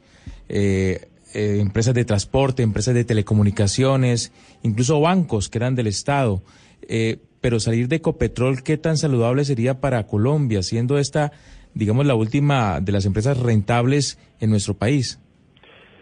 Sin duda, yo coincido con esa afirmación. Ecopetrol, digamos que es una empresa que tiene varios segmentos de negocio, pero el más importante es el de la exploración y producción de hidrocarburos. Ese negocio puede ser sumamente rentable. Entremos aquí en un, en un tema que es muy polémico, pero que hace una enorme importancia, que es el del fracking, los hidrocarburos no convencionales. Si en Colombia se le da luz verde al fracking, pues las posibilidades de utilidades de Ecopetrol van a ser gigantescas, porque Hoy Colombia tiene dos mil millones de barriles de petróleo en reservas, eso es más o menos siete años. Pero se dice que si se puede desarrollar el fracking, esto se lo vi al presidente de Ecopetrol, esos dos mil millones de barriles de reservas de petróleo se convierten en siete mil millones de barriles. Entonces, estamos hablando de una compañía que puede hacer unas grandes utilidades a futuro. No me parece que sea deseable sacrificar ese potencial por lo menos cuando todavía existe incertidumbre de si se va a hacer o no el fracking. Se ha hablado de ISA, que es la empresa de transmisión de energía. Es una empresa que, pues digamos, tiene un monopolio, que es la transmisión, pero que está regulada. Entonces, esos precios, las tarifas, están controladas, de manera que es un monopolio que perfectamente lo puede asumir el sector privado y la medida que esté regulado, pues no habría problema. Y se ha hablado de otra empresa, que es menos conocida, que es Zenit, que es la empresa dueña de los oleoductos y de los poliductos, cuyas tarifas también están reguladas. Ese es otro activo probablemente más atractivo para ser vendido que Ecopetrol, porque Ecopetrol, como le digo, pienso yo, con lo que pueda pasar con el fracking, podría dar unas utilidades mucho mayores a las ya hoy muy importantes que está generándole al país. Pero mire, exministro Cárdenas, Usted acá nos ha dado como una radiografía y un panorama de lo que pasa en el país y de las opciones que se tienen, del costo político que tendría que asumir el eh, partido de gobierno, que es el Centro Democrático, de vender activos de la nación para poder cuadrar la caja, porque cuando eran oposición se opusieron radicalmente a la venta de Isagen. Pero entonces, ¿usted con qué estaría de acuerdo? ¿Qué es lo que debería hacer el Estado colombiano, el gobierno en este caso, para poder cubrir ese hueco que, como repito, ellos se lo achacan a ustedes, pero eso es un debate que no vamos a solucionar aquí? ¿Cómo o qué se puede hacer? ¿Usted estaría de acuerdo con que se venda, por ejemplo, ISA, que ya lo han dicho que quieren vender ISA, y un pedazo de Ecopetrol o no? Usted dice, la alternativa es otra. Le hago la encuesta a usted, la encuesta que le estamos haciendo a los oyentes. Está bien. A ver, lo primero es lo siguiente. El déficit fiscal el año pasado y esto fue un trabajo donde yo diría que hubo bastante coordinación entre el gobierno saliente y el gobierno entrante, fue 3.1% del PIB. La regla fiscal establece que para este año es 2.7% del PIB. Es decir, sigue bajando. baja a un ritmo, digamos, similar al que traía en los últimos años del gobierno pasado. Ha venido bajando el déficit fiscal. El gobierno ha dicho que quiere que el déficit de este año sea aún menor y que el año entrante también sea menor del que el propio comité de la regla fiscal le autorizó. Yo diría que eso no vale la pena. Ahí es donde entra en escena el título de la columna del sábado pasado en el tiempo, no ser más papistas que el Papa. O sea, no tratemos de bajar el déficit más allá de lo que nuestra propia regla fiscal nos exige. Entonces, ese es mi primer mensaje. ¿Para qué entrar a hacer un ajuste mayor al que la regla fiscal indica? Segundo, yo estoy de acuerdo con las eh, privatizaciones, las defendí, pero creo que deben tener un propósito claro. Entonces el gobierno tiene que explicar qué quiere hacer con esos recursos, porque simplemente tapar el hueco no me parece que sea hoy aceptable políticamente. Es decir, financiar el déficit del gobierno eh, con, eh, con esos ingresos no me parece que el gobierno tendría que proponer qué cosas adicionales que nos están haciendo, qué inversiones, qué infraestructura, qué nuevos proyectos. Tiene que plantear qué es lo que quiere hacer con la generación de activos. Ya el país no acepta vender un activo simplemente para cubrir gasto corriente. Ese sería mi mensaje. Venta de activos es posible, pero que esté bien justificada, que tenga un propósito y un objetivo claro. Y otro mensaje, que no hemos hablado de eso, se insinuó un poco en la conversación al comienzo, y es no ser demasiado creativos con la contabilidad. Es decir, no hacer figuras como la que está en el plan de desarrollo, que es emitir test para pagar gastos corrientes. Me parece que eso no es conveniente, eso no lo aceptan las calificadoras, el Fondo Monetario también lo rechaza, de manera que no entrar en el camino de la salida fácil, que es, en vez de contabilizar el gasto como corresponde, más bien eh, buscar figuras como emitir test para pagar cuentas eh, sin que eso quede plenamente registrado. Me parece que esa no es una buena idea, no es una buena alternativa y creo que el gobierno en eso tiene que ser muy prudente. Venga, ministro, hemos hablado de cuadrar la caja, seguramente porque la caja en efecto no está cuadrada. Y hemos hablado hace un rato, eh, no sé si usted nos estaba oyendo, con el gerente de la Federación de Paneleros, quienes van a ir a la Casa de Nariño a pedir una cantidad de cosas y de beneficios. Eh, La semana pasada lo hicimos con la Federación de Cafeteros, hace un tiempo con los arroceros, después vienen los papicultores, pero además tenemos un debate sobre si hay recursos o no para financiar el acuerdo de La Habana, pero además hay una serie de de diálogo que llaman el diálogo democrático y participativo que involucran, dicen los entendidos como el exministro Iragorri, cerca de 20 billones de pesos, etcétera, etcétera. Entonces, ¿de dónde vamos a sacar esa plata para el gasto social que tanto demandan los colombianos? El país tiene muchísimas necesidades en todos los frentes. Y por supuesto, los sectores rurales tal vez son de los que están en primera fila en cuanto a las necesidades, pero tenemos que ser conscientes de que hay restricciones y que hay restricciones presupuestales, de manera que todas esas aspiraciones y todas esas necesidades hay que ponerlas en el contexto y en la perspectiva de lo que se puede hacer, de lo que es viable, no de lo, de lo que es deseable o de lo que debería ser. Entonces, ese es mi mensaje. Hay que ser muy prudentes. Por ejemplo, hoy ya el problema cafetero se ha ido resolviendo porque han subido los precios del café. Es una muy buena noticia para las 600 mil familias cafeteras. El precio de la carga ha venido subiendo y ya estamos, digamos, en un escenario donde se respira otro aire. Pero hace cuatro o cinco meses los cafeteros estaban hablando de ayudas del gobierno y había que contestar de la misma manera que le contestamos hoy a los paneleros, en la medida en que haya posibilidades, pero las posibilidades son limitadas. No hay recursos para entrar a dar alivios y subsidios. Así se lo, así se lo planteé yo, lo escribí en una columna frente a los cafeteros y así lo diría también frente a los paneleros en el día de hoy. Para que después no digan, doctor Cárdenas, que solo lo consultamos a usted como economista que además pues tiene, eh, fue es exministro del gobierno anterior. Quisimos llamar también a Luis Guillermo Vélez Álvarez, que es doctor en economía y es profesor de la Universidad EAFIT en Medellín. Doctor Vélez, bienvenido a, a Mañanas Blue. A usted también mil gracias por atendernos. Buenas tardes, ¿cómo está? Camila.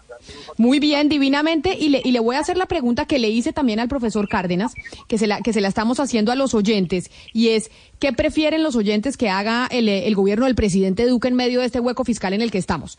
¿Prefieren que el gobierno venda activos de la nación, entiéndase como Ecopetrol, ISA, las empresas que tiene el gobierno, o prefieren que se suban los impuestos? De 3.713 votos que hemos tenido de oyentes sobre esta pregunta, el 36% dice que prefiere que se vendan los activos, el 14%, obviamente la gente no le gusta que le suban los impuestos, el 14% de la gente dice que suban los impuestos y el 50% dice que otra opción. Estábamos, escuchábamos ahora al, profesor Cárdenas, al exministro Mauricio Cárdenas, sobre esta pregunta y otras tantas. Y me parece importante, la, importante hacérsela a usted también. A ver si usted coincide con el exministro, con los oyentes o tiene una, una opinión distinta.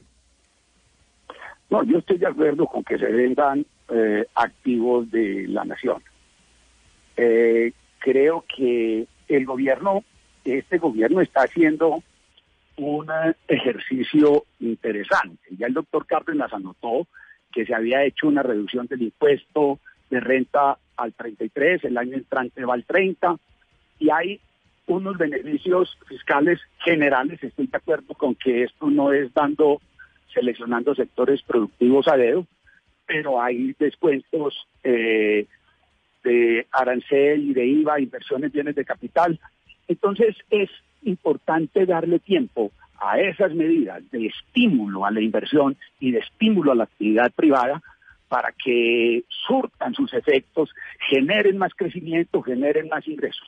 Entonces, en principio, dados estas reducciones, pues hay una merma en los ingresos del gobierno, pero hay que, hay que permitir que, que, que, se tengan los efectos macroeconómicos que se esperan con esas medidas.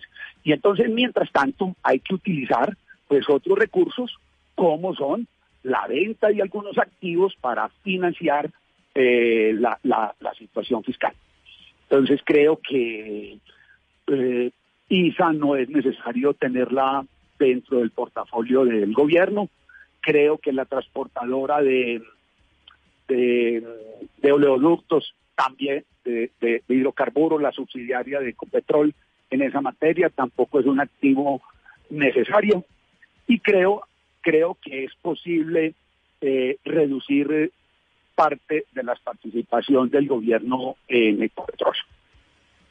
Pero, profesor Vélez, usted dice, yo sí estoy de acuerdo con que se vendan activos de la nación, que al final es lo que, lo que ha dicho el gobierno del presidente Duque, porque Fitch Ratings, la calificadora de riesgo, dijo, bueno, no creemos en el crecimiento que está pronosticando el gobierno de Duque por cuenta de que están incluyendo ventas de activos de la nación y esa venta de activos de la nación pues son eh, complicadas de llevar a cabo. Pero cuando uno dice venta de activos de la nación son las joyas de la abuela, es el apartamento que uno tiene y que, y que lo tiene rentado pues para gastárselo en los los dulces del día a día. Eso no es como un mal negocio, eso me enseñaron a mí cuando chiquita. Es, si usted va a vender la plata para, invertir, para invertirla en otra cosa, vender el apartamento muy bien, pero para gastárselo en la subsistencia, ¿y qué pasa entonces con las generaciones futuras? No, los activos que hoy tiene el gobierno y las empresas que desarrolló Ecopetrol, la, la participación en ISA, no se hicieron esas inversiones y en general los gobiernos en los países de economía de mercado y economías capitalistas no se meten a hacer empresas con propósitos fiscales. Eh, un gobierno no debe vivir de, de, activos, no debe vivir de negocios. Los gobiernos no son para hacer negocios. Eh, el argumento de que es que Ecopetrol es muy rentable, dejémoslo ahí, hay infinidad de empresas rentables y de negocios rentables en la actividad económica, entonces todos los podríamos pagar al, al gobierno y nos volvemos socialistas. No, la fuente de financiación fundamental del gobierno deben ser los impuestos, una tributación eh, bien ubicada, bien calibrada, con que financie un gasto público moderado y pare de contar. De manera que no es que se estén vendiendo las joyas de la corona, son activos que tuvieron en su momento una razón de ser para estar en el sector público, razones regulatorias, o cuando se heredó la, en los años 50, la concesión barco de la que surgió Ecopetrol, se estaba pensando en esa época que era importante tener una empresa petrolera porque hoy no nos quedábamos sin gasolina. En fin, pero no es un motivo. La propiedad pública no tiene como objetivo financiar la actividad del gobierno.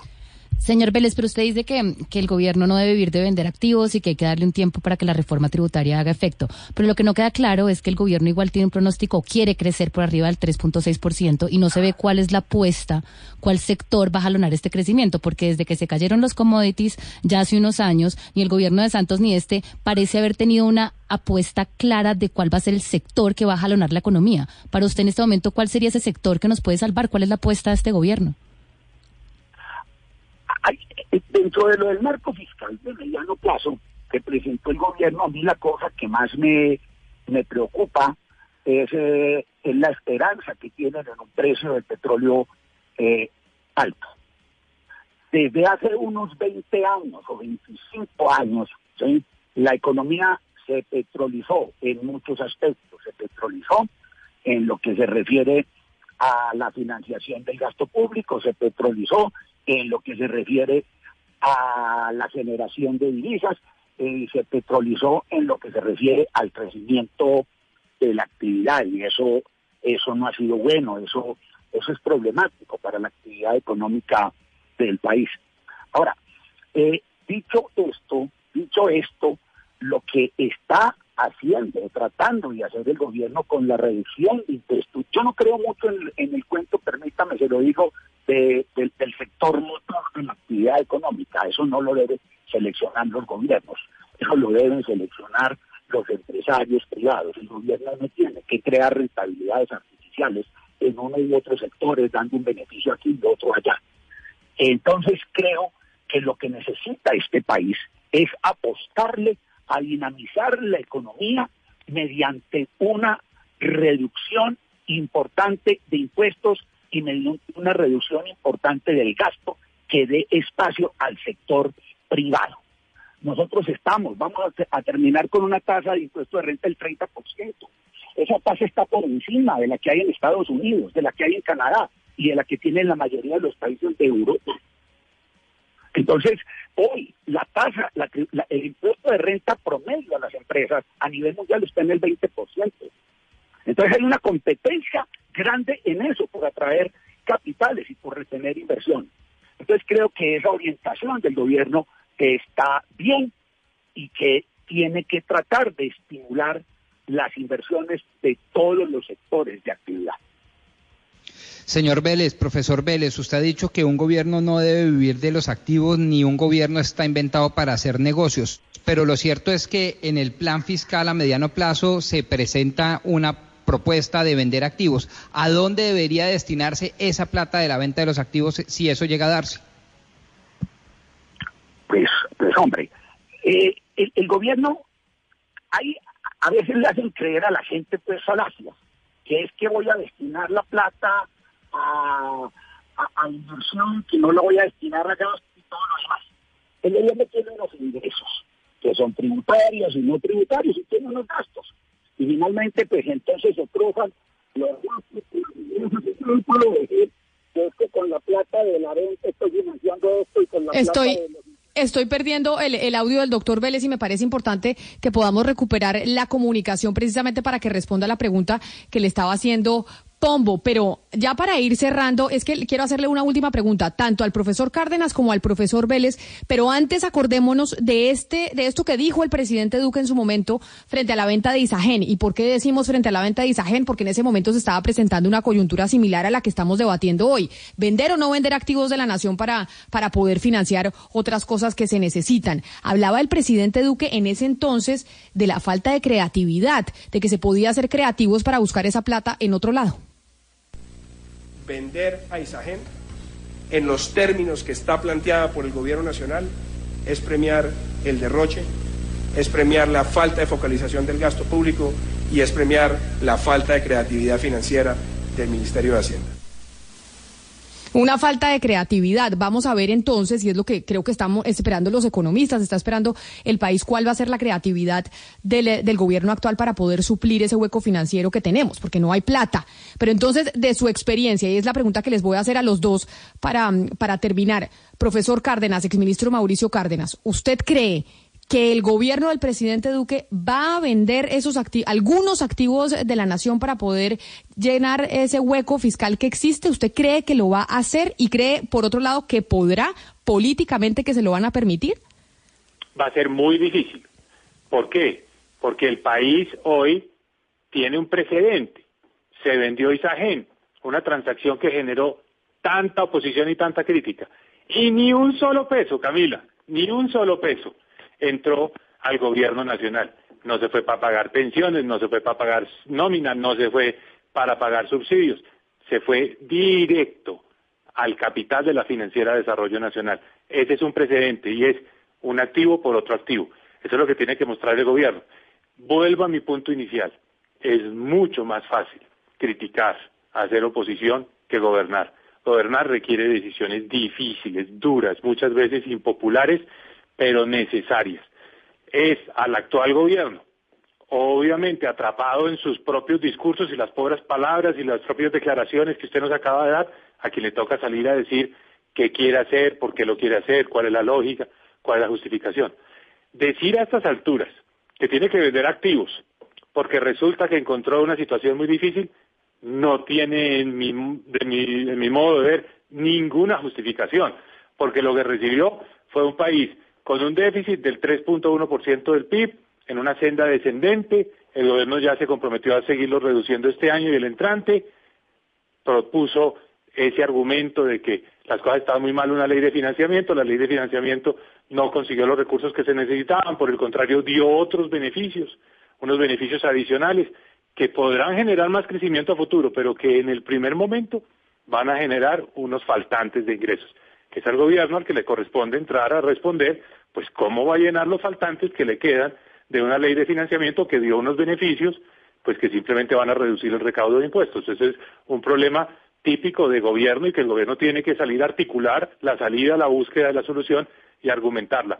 Pienso que el gobierno todavía no lo ha dicho. Esperemos a que el gobierno plantee qué es lo que quiere hacer, porque la venta de activos, además del problema político, tiene un problema de tiempos, es lenta, es un proceso, hay que hacer las eh, valoraciones de las compañías, hay que ir al Consejo de Ministros a aprobar la valoración, hay que hacer una primera ronda ante los sectores de economía solidaria, en fin, es un proceso lento y complejo que además tiene un capítulo difícil y es todas las demandas que se van a interponer. Puede que esta vez no sea Centro Democrático interponiendo las demandas, pero seguramente habrá otros partidos que serán los encargados de hacerlo. Entonces es un proceso lento y complejo. Exministro, ya para cerrar, usted entonces, hoy que hace el balance, ¿cree que fue un buen negocio haber vendido Isagen? ¿Fue buen negocio haber cambiado un activo por otro? Sin duda, sin duda, porque el país necesita las carreteras, se están financiando, se están construyendo, ojalá a un mayor ritmo de lo que hemos visto, ojalá se puedan seguir resolviendo todos los problemas, pero se están haciendo las carreteras, se están haciendo los proyectos de las 4G y las hidroeléctricas de Isagen han estado ahí, bien tenidas, en buenas manos, no ha pasado nada que el país diga esto es lamentable, esto se deterioró, esta infraestructura está hoy en malas condiciones, no, está jugando el mismo papel y la misma función que venía jugando de tiempo atrás, de manera que el país no perdió nada y ganó mucho, ganó la posibilidad de financiar las 4G. Exministro Mauricio Cárdenas, hoy profesor, mil gracias por habernos atendido hoy aquí en Mañanas Blue. Gracias a ustedes, Camila y Rodrigo, un gran saludo. Un gran saludo para usted. Y esa misma pregunta se la hago, profesor Luis Guillermo Vélez Álvarez. Y es, ¿usted cree que el presidente Duque va a vender esos activos de la nación y podrá? Ah, si va a vender, ¿Usted cree que se van a vender algunos activos de la nación y usted cree que van a poder hacerlo políticamente? Yo veo que está muy difícil. Está muy difícil y que el presidente Duque y el Centro Democrático en el pasado se equivocaron oponiéndose a la venta de Israel. Creo que ese, esa fue una buena decisión del gobierno pasado y que fue una buena decisión poner recursos en la financiera para financiar pues, las, las autopistas de 4G. Ahora, eh, creo que en efecto eh, eso eso va a ser le va a plantear a este partido el Centro Democrático un problema de coherencia política sumamente grave, ¿sí? Y que la realización de esos activos le va a costar mucho políticamente de llegar a darse. Pero en general yo soy partidario de impulsar la venta de esos activos. Eso no debería ser un problema eh, político en un país como el nuestro, de economía de mercado y actividad. Hay que privilegiar eh, la actividad del sector privado en todos los campos. Pues profesor Vélez, mil gracias a usted también por habernos atendido hoy aquí en Mañanas Blue. Feliz resto de tarde. Se me fue el profesor Vélez Pombo. Le doy para cerrar el resultado del sondeo a través eh, de Twitter en arroba Zuluaga Camila. 3.938 votos a su pregunta, ¿oyó? Y la gente, mire, prefieren un 36% de la gente que ha votado vender los activos de la nación. 14% obviamente la gente no le gusta que le suban los impuestos, prefiere subir los impuestos y el 50% dice que otra opción, pero pues la otra opción que plantean es que dejen de robar, que se reduzca el tamaño del Estado, pero nos explicaban acá los economistas y es que así se, se dejara de robar, no alcanza para cubrir el hueco fiscal, es decir, el robo no da para tanto para que podamos cubrir el hueco fiscal que hoy tiene eh, el Estado colombiano. Oiga, Camila, me impresionaba más eh, la participación de nuestros oyentes. Creo que hoy batimos récord en participación, ¿o no? Sí, batimos récord en participación, totalmente. Tenemos, ya le voy a decir, casi cuatro mil eh, personas estuvieron votando, porque obviamente cuando se le meten con el bolsillo a la gente, a la gente, a la gente le eso importa. Le eso le iba a decir, para que rompamos el tabú según el cual los temas económicos y de trascendencia comunitaria no le interesan a la gente. Todo lo que tiene que ver con el bolsillo sí que le interesa a la gente. 300 mensajes hemos recibido, Pombo. 300 mensajes y 4.027 votos. Hoy hablando de debe o no debe el gobierno del presidente Duque vender o no vender los activos de la nación para poder eh, pues paliar el hueco fiscal. Pero así despidiéndonos, ¿sabe a dónde lo voy a llevar? Lo voy a llevar a Hong Kong, porque la cosa en Hong Kong está bastante delicada. Y después de Hong Kong nos vamos con nuestros compañeros de Meridiano Blue.